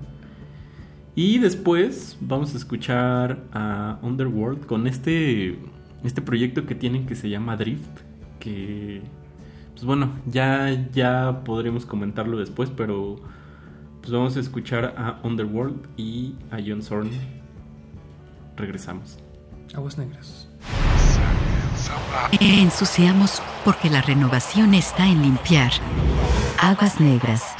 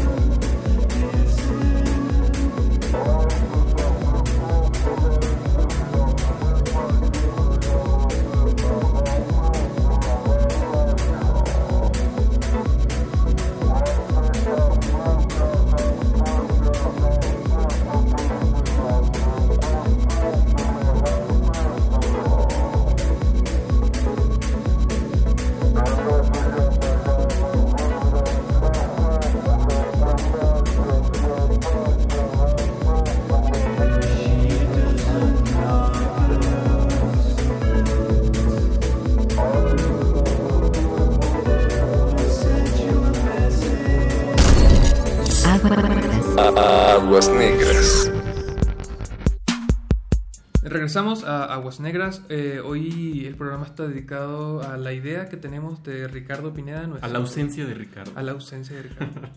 Eh, nuestro compañero en este programa, en este espacio.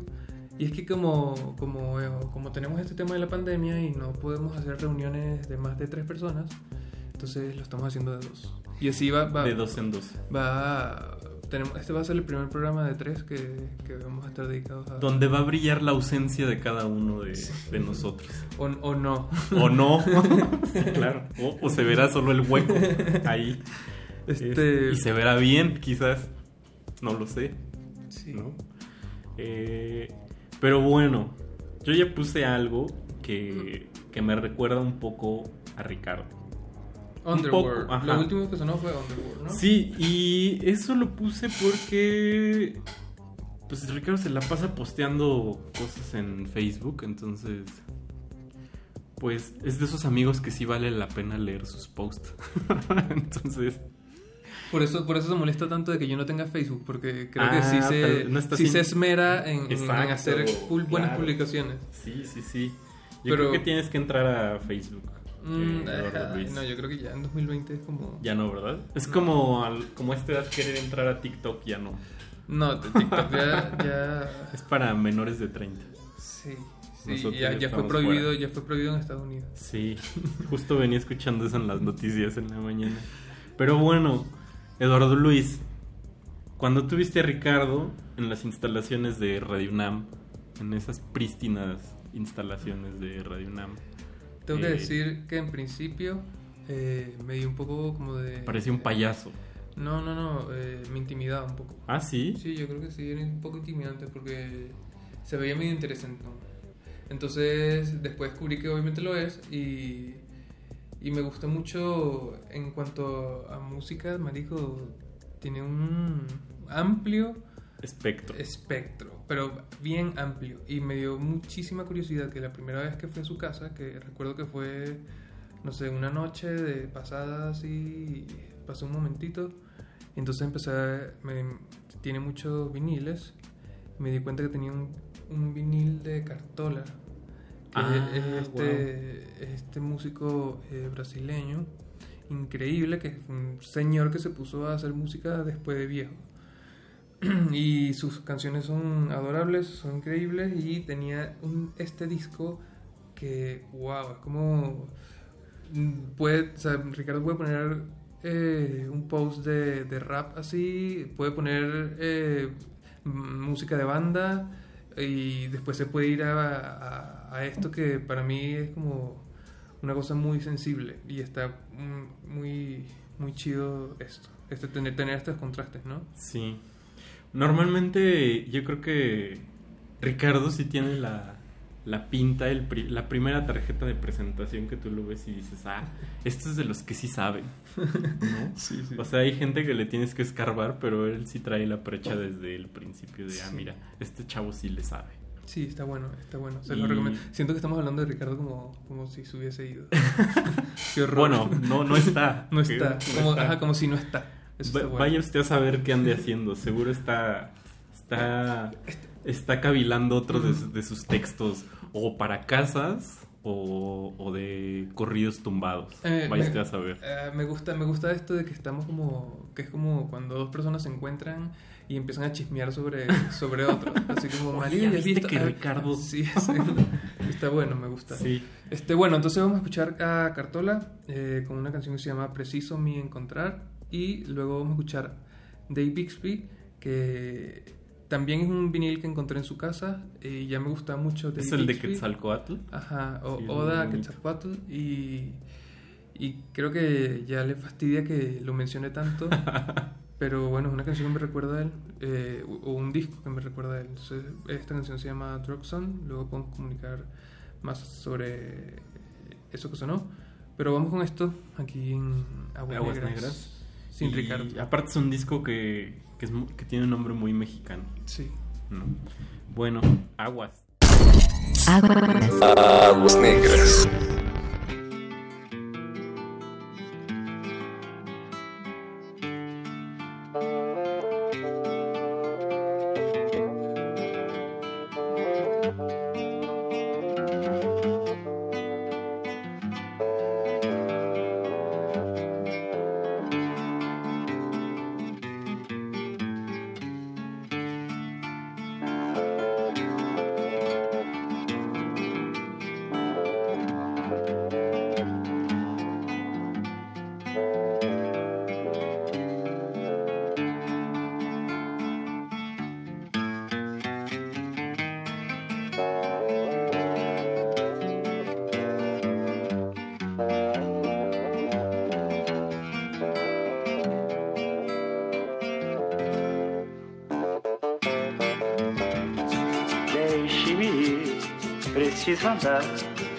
Vou por aí a procurar, sorrir pra não chorar. Deixe-me preciso andar, vou por aí a procurar, sorrir pra não chorar. Quero assistir ao sol nascer, ver as águas dos rios correr, pássaros cantar. Eu quero nascer, quero viver, deixe-me, preciso andar, vou por aí a procurar, vida não chorar. Se alguém por mim perguntar, diga que eu só vou voltar depois que me encontrar.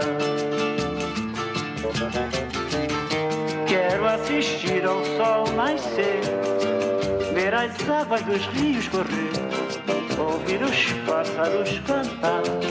Eu quero nascer, quero viver, deixe-me, preciso andar. Vou por aí a procurar, sorrir pra não chorar.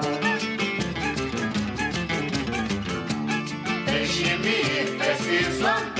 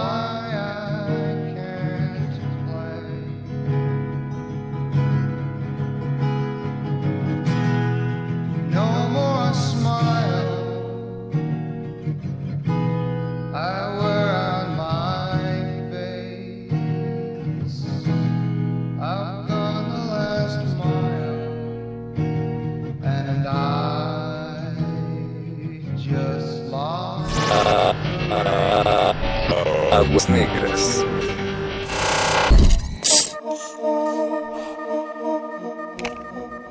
Ya estamos de vuelta en Aguas Negras. Lo que usted acaba de escuchar es Dave Bixby con la canción Rock Song. y Cartola con Preciso me encontrar.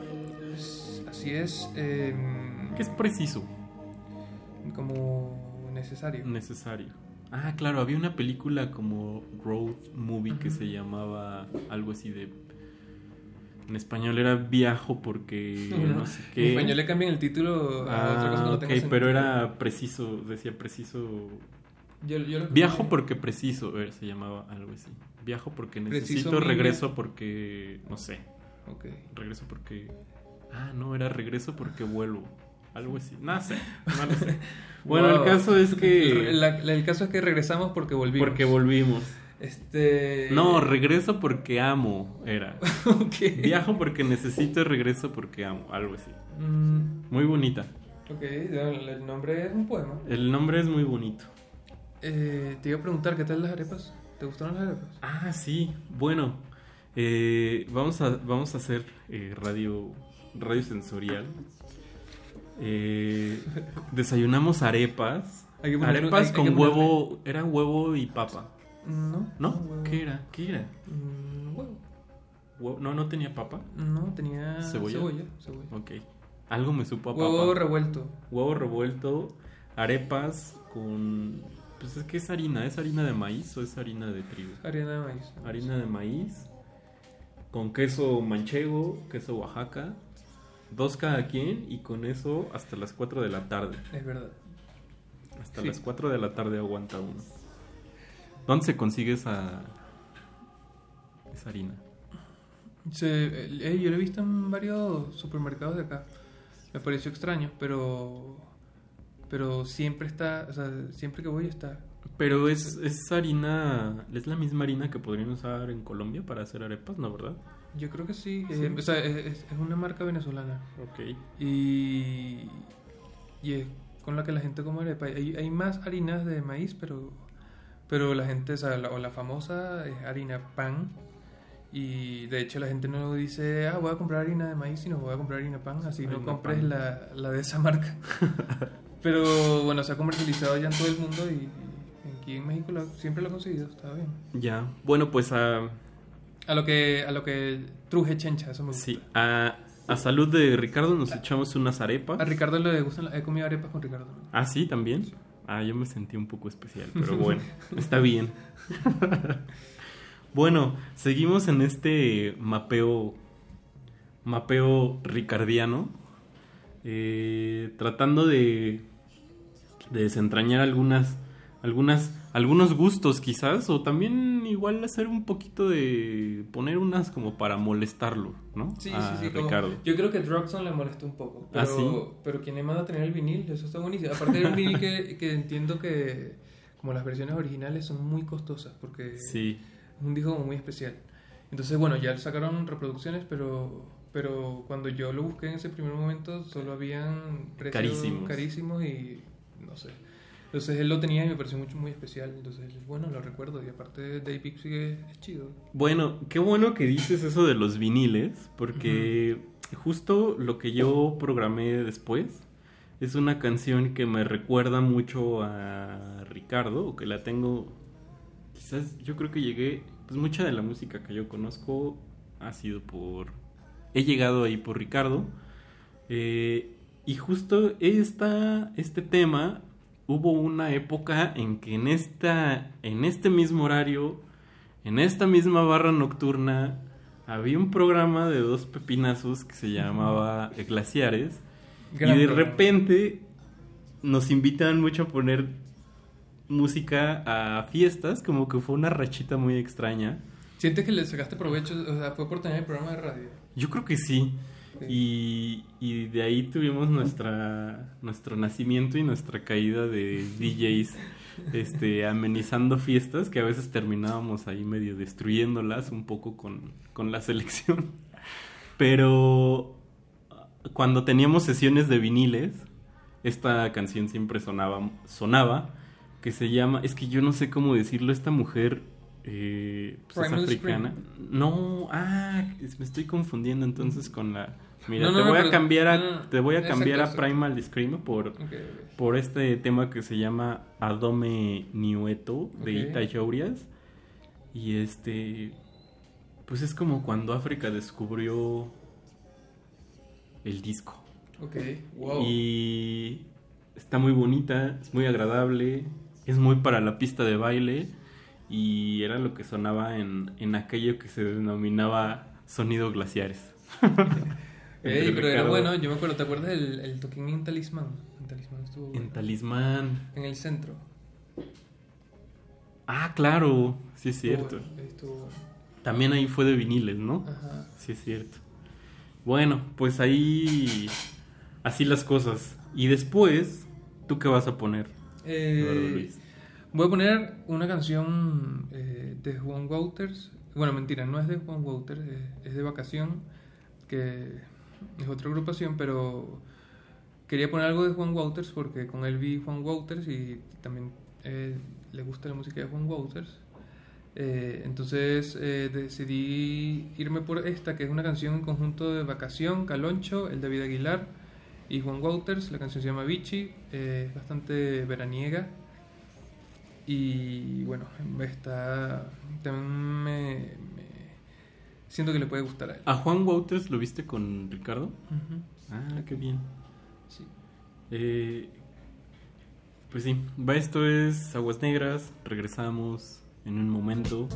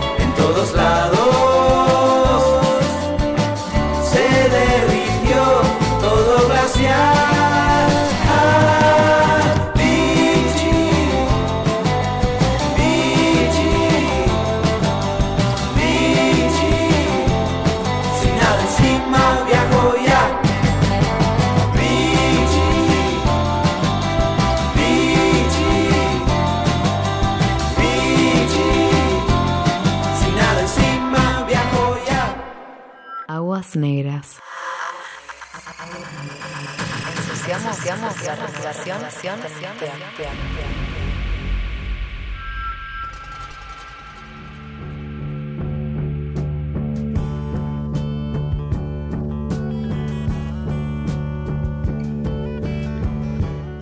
Regresamos a Aguas Negras, su programa digital de confianza grabado, no en vivo. No en vivo, preproducido, Pandémico. prefabricado. Pandémico, sin duda. Pandémico, sin duda, efectivamente.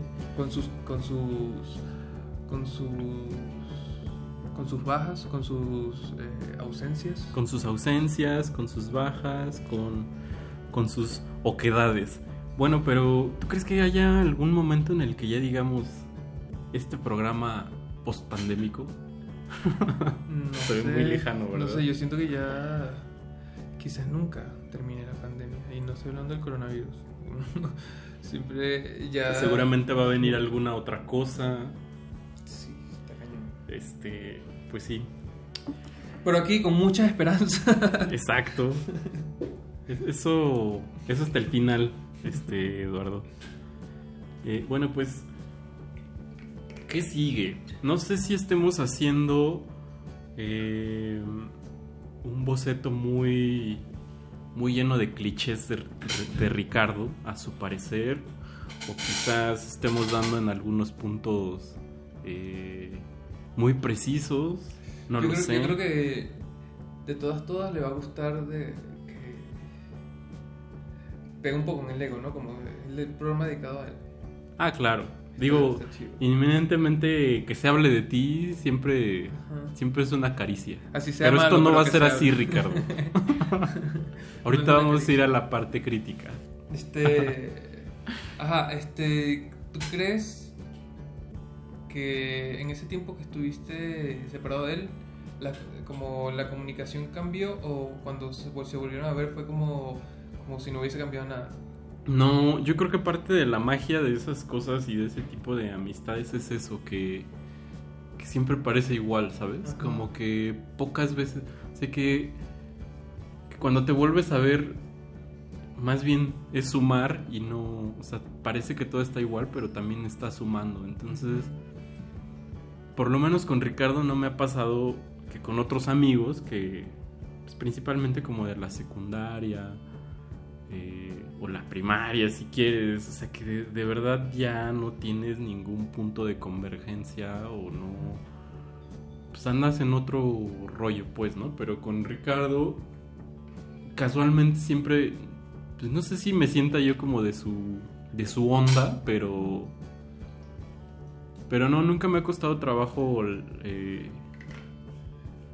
pues el, el estar con él, el platicar de algo, por muy bobo o por muy eh, presuntuoso que lo queramos hacer, pues no. No, siempre ha sido igual. Y aparte, aparte vivieron juntos. Que eso es Ah, claro, cosa. aparte tuvimos una etapa que yo creo que fue la que más nos costó trabajo porque ahí es donde... Obvio, la convivencia. Ahí es la verdadera... Donde la... ¿Cómo le llaman? Donde la puerca tuerce el rabo. este... Sí. Sí, y, y pues sí, sí hubo ahí algunos, algunos roces. Es que la convivencia en general es muy difícil. Sí. Entonces, eh, no, no es algo. Es algo un poco común, yo creo. Pero, Sí, yo creo que pero, es- pero, o sea, tampoco al punto de. No, tampoco al punto de, de dejarnos de hablar Sí. o cosas así, ¿no? No, y yo creo que también la- la- las distancias han sido muy orgánicas ahí eh, nosotros. ¿no? Y bueno, pues a partir de este programa, bueno, de, de hacer radio juntos, pues Ah, te iba a preguntar eso. ¿Cómo, cómo, ¿Cómo llegaron a Resistencia juntos? hicimos un proyecto los dos juntos para meterlo al programa de nuevos nuevos radio creadores radioastas o algo así universitarios o algo así Que era de Radio UNAM. que era de Radio. UNAM, una de las una de las fechorías de Chamizo que hizo en, en- durante la dirección, un gran tipo, Fernando Chamizo, en, en su dirección ahí en, en Radio UNAM, aquí en Radio UNAM. Este y pues ahí así así llegamos con un proyecto justo el de glaciares y después no se hizo y después de unos cuantos meses se, se concretó la idea de, de glaciares al aire por el 96.1 de FM Qué bien. de resistencia Hace modulada. un poco de años. Ya casi cinco años, ¿no? Yo creo que ya sí. Mira, yo creo que Eduardo Luis, eh, no, ni tú estás para saberlo ni yo para contarlo, pero, pero yo creo que cuando cumplamos 40, Ricardo y yo, así, este changarro ya, bye. ¿Por qué? ¿Qué te pasa? Pues no, o sea, ¿Por qué? no sé, porque esta es una barra para jóvenes. Eh, bueno, eso sí es cierto, pero. O sea, pero- todavía a los 35 como que todavía oficialmente eres joven creador en, en el funk. Exacto. Pero... Hasta los 35. hasta- ah, creo que ya le bajaron a los 34. Uy, me queda muy Entonces poco. ya después... Ya, ya no eres joven, ya... Bueno, Ve a pasar- pagar tus impuestos. Nos podemos pasar a- al horario de adulto contemporáneo. Claro, eso sí. Ya nos tendremos que hacer ahí un... Mm, inventar ya- otra cosa. ya me veo Otro los territorio. sábados. Eh, por ejemplo. Los Y matutino. Ok, ajá, exacto. Y bueno, pero yo lo que te quería preguntar es que ¿qué te qué te animó a o sea, yo sé que, que parte de del bueno, ¿cuál fue el atractivo de, de querer trabajar con nosotros en, en Aguas Negras? O sea, yo sé que fue Ah. por Ricardo, pero No, porque ¿por era interesantísimo. ya pues así como No, novia. sí es verdad que de, de toda la barra, yo, yo creo que empecé a producir cultivo de ejercicio. Ajá. Este. ¿Qué pasa, bro? Nada, tranqui. No, aquí está. Este. Ajá. Es- es- de toda la barra. Trabajaste eh, con cultivo de eh, ejercicios. eh, trabajé con cultivo de ejercicios eh, porque me llama, me llama mucho la atención también. Es muy buen espacio cultivo de Eh, creo que se adaptaba un poco a lo que yo, yo yo venía de hacer de supuestamente hacer música de tener una disquera entonces eso era como interesante. Me gustó que Ricardo supiera de Coco Base que, que era esta disquera que yo tenía por internet. Em, ya sabía ya sabía de ella antes de, de- Es un de tipo informado. tipo informado. Y eh, yo vengo, o yo venía en ese tiempo de hacer radio en Caracas, eh, pero radio, eh, aunque no mala radio, era radio comercial. Y, y había que seguir unos parámetros, como unos... Era así muy, muy estricto con las canciones que se ponían por fuera de la programación eh, inicial. Entonces como que había una lista de canciones que tenían que sonar en el día, que se planificaban, que había reuniones semanales o quincenales de qué estaba sonando nuevo para meter. Que en realidad sí funciona Sí, una sí. radio. bueno, bueno. O sea, las mayoría, la mayoría de las radios sí funciona así. O sea, yo me sorprendí un poco cuando me enteré cómo funcionaba una emisora de aquí. Y sí dije, no, pues estamos nosotros en el Montessori de la radio. Pero eh, me pareció muy interesante que el, ese tema rígido de que hay que poner una canción exacta tras otra, eh, eh, o sea, aquí hay mucha más libertad. Entonces eso me gustó y sobre todo Glaciares eh, era arte, ¿entiendes? Como para mí había momentos muy especiales y, y eran como este tema de collage auditivo, que es lo que tratamos de rescatar aquí en Aguas Negras, me pareció muy interesante y bueno, obviamente yo, empecé queriéndome meterme con ustedes de invitado, que fui invitado. gracias. ¿Fuiste invitado de Glaciares? Ya no Claro, acuerdo. claro, debe ser. No, bueno, y ta- también hay como que ese. Digamos, esa. Deberíamos es- buscar esos programas. Sí, esa, esa palomita en el expediente eh, también se la debemos mucho a alguien que fue como una especie de nuestro mentor en, en Glaciares, que fue Rafita, gallito. Villegas. Gallito terrestre. Este, pues ahí nos. Rafita Couto, donde quiera que estés. Este, fuiste- fue ahí como nuestro mentor. Ok. Y pues sí, bueno, ¿qué sigue? ¿Qué hay? Sí, ya, ya nos pusimos. Ya nos pusimos ya nos así pus- bien tristes como si, como si Ricardo de verdad se hubiera ido del país. Hablando. Hablando de esto. O sea, va a regresar, pues. eh, esta canción eh, siguiente se llama Hot Dreams. Y yo la escuché por primera vez en Resistencia. Yo creo que lo pusieron ustedes. O. Según yo, fuiste tú. Según yo fue Peto. pero luego. eh, la cosa es que eh, esta canción es muy bonita y. Y por algún momento me recuerda a Resistencia Modulada, como en algunos momentos, como, como cumbres, no sé por qué tengo esa canción. Creo que la- le he puesto mucho también. O, Ya. o, o usted, yo no sé ya de dónde Haya salió. sido quien haya sido, Es ahorita vamos a abrir una carpeta de investigación a ver quién fue el culpable.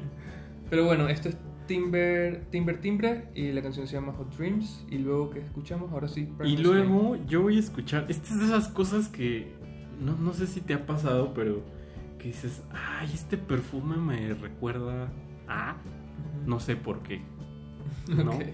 Entonces, Primal Scream, yo sé que es uno de los grupos que sí les gusta mucho a Ricardo. No es así el gran grupo que le encante, pero creo que lo tiene ahí como como que como que le tiene su cariño, pero a mí no sé por qué siempre Primal Scream me recuerda a Ricardo. Como Seguro le caga. Quizás, quizás sí, tal vez es una me estoy me está poniendo el piel subconsciente, no lo sé, y lo estoy poniendo para molestar.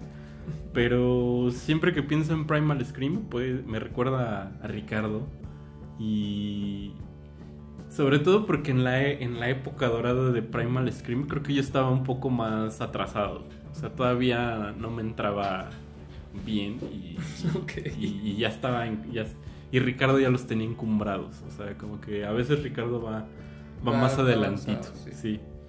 Entonces, eh, pues celebrando esa sensibilidad del tiempo que tiene Ricardo para, para legitimar las cosas y los nuevos movimientos, pues vamos a escuchar a Primal Scream, que esto se llama Don't Fight It, Feel, Feel. Don't fight it, feel it. No, no lo pelees, Feel it. siéntelo. Siéntelo. Mira, qué fácil. ¿no? Marico, sí. Eh, esto es Aguas Negras. I wanna dance, I wanna dance, I wanna dance with a black woman.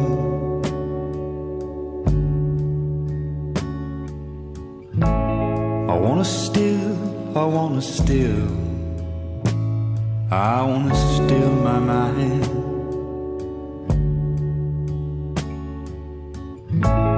And I want a chance, I want a chance. I want another chance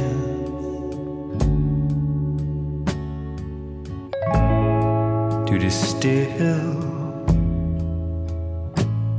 to distill their time.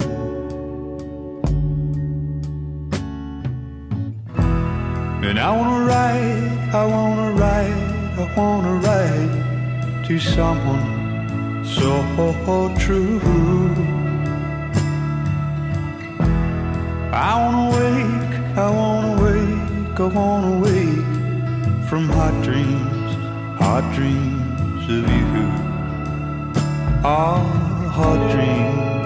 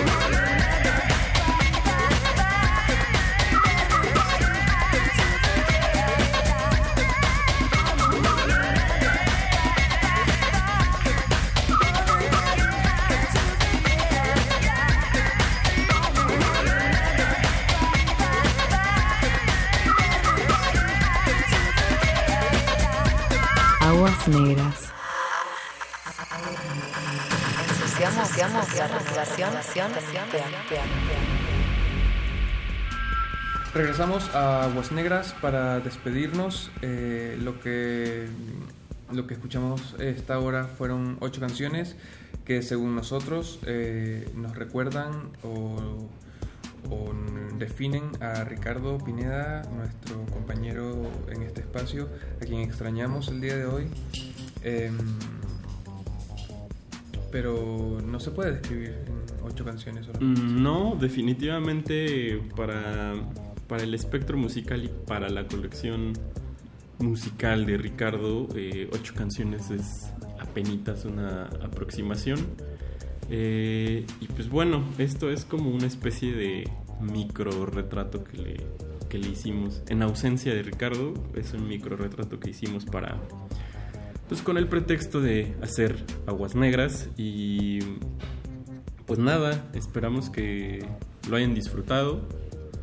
Eh, y pues nos escuchamos que la próxima La próxima semana, la próxima semana Con la ausencia de alguno de nosotros. va a faltar Tres. alguno de nosotros.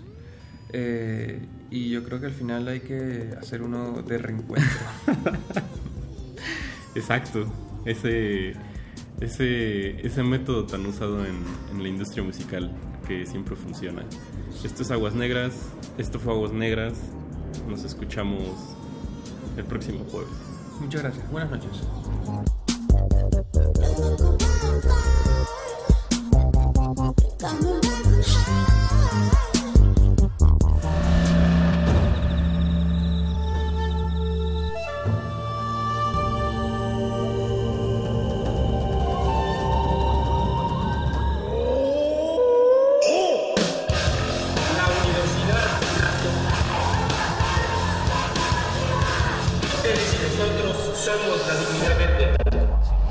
Resistencia Modulada es una coproducción de Radio UNAM y El Universo.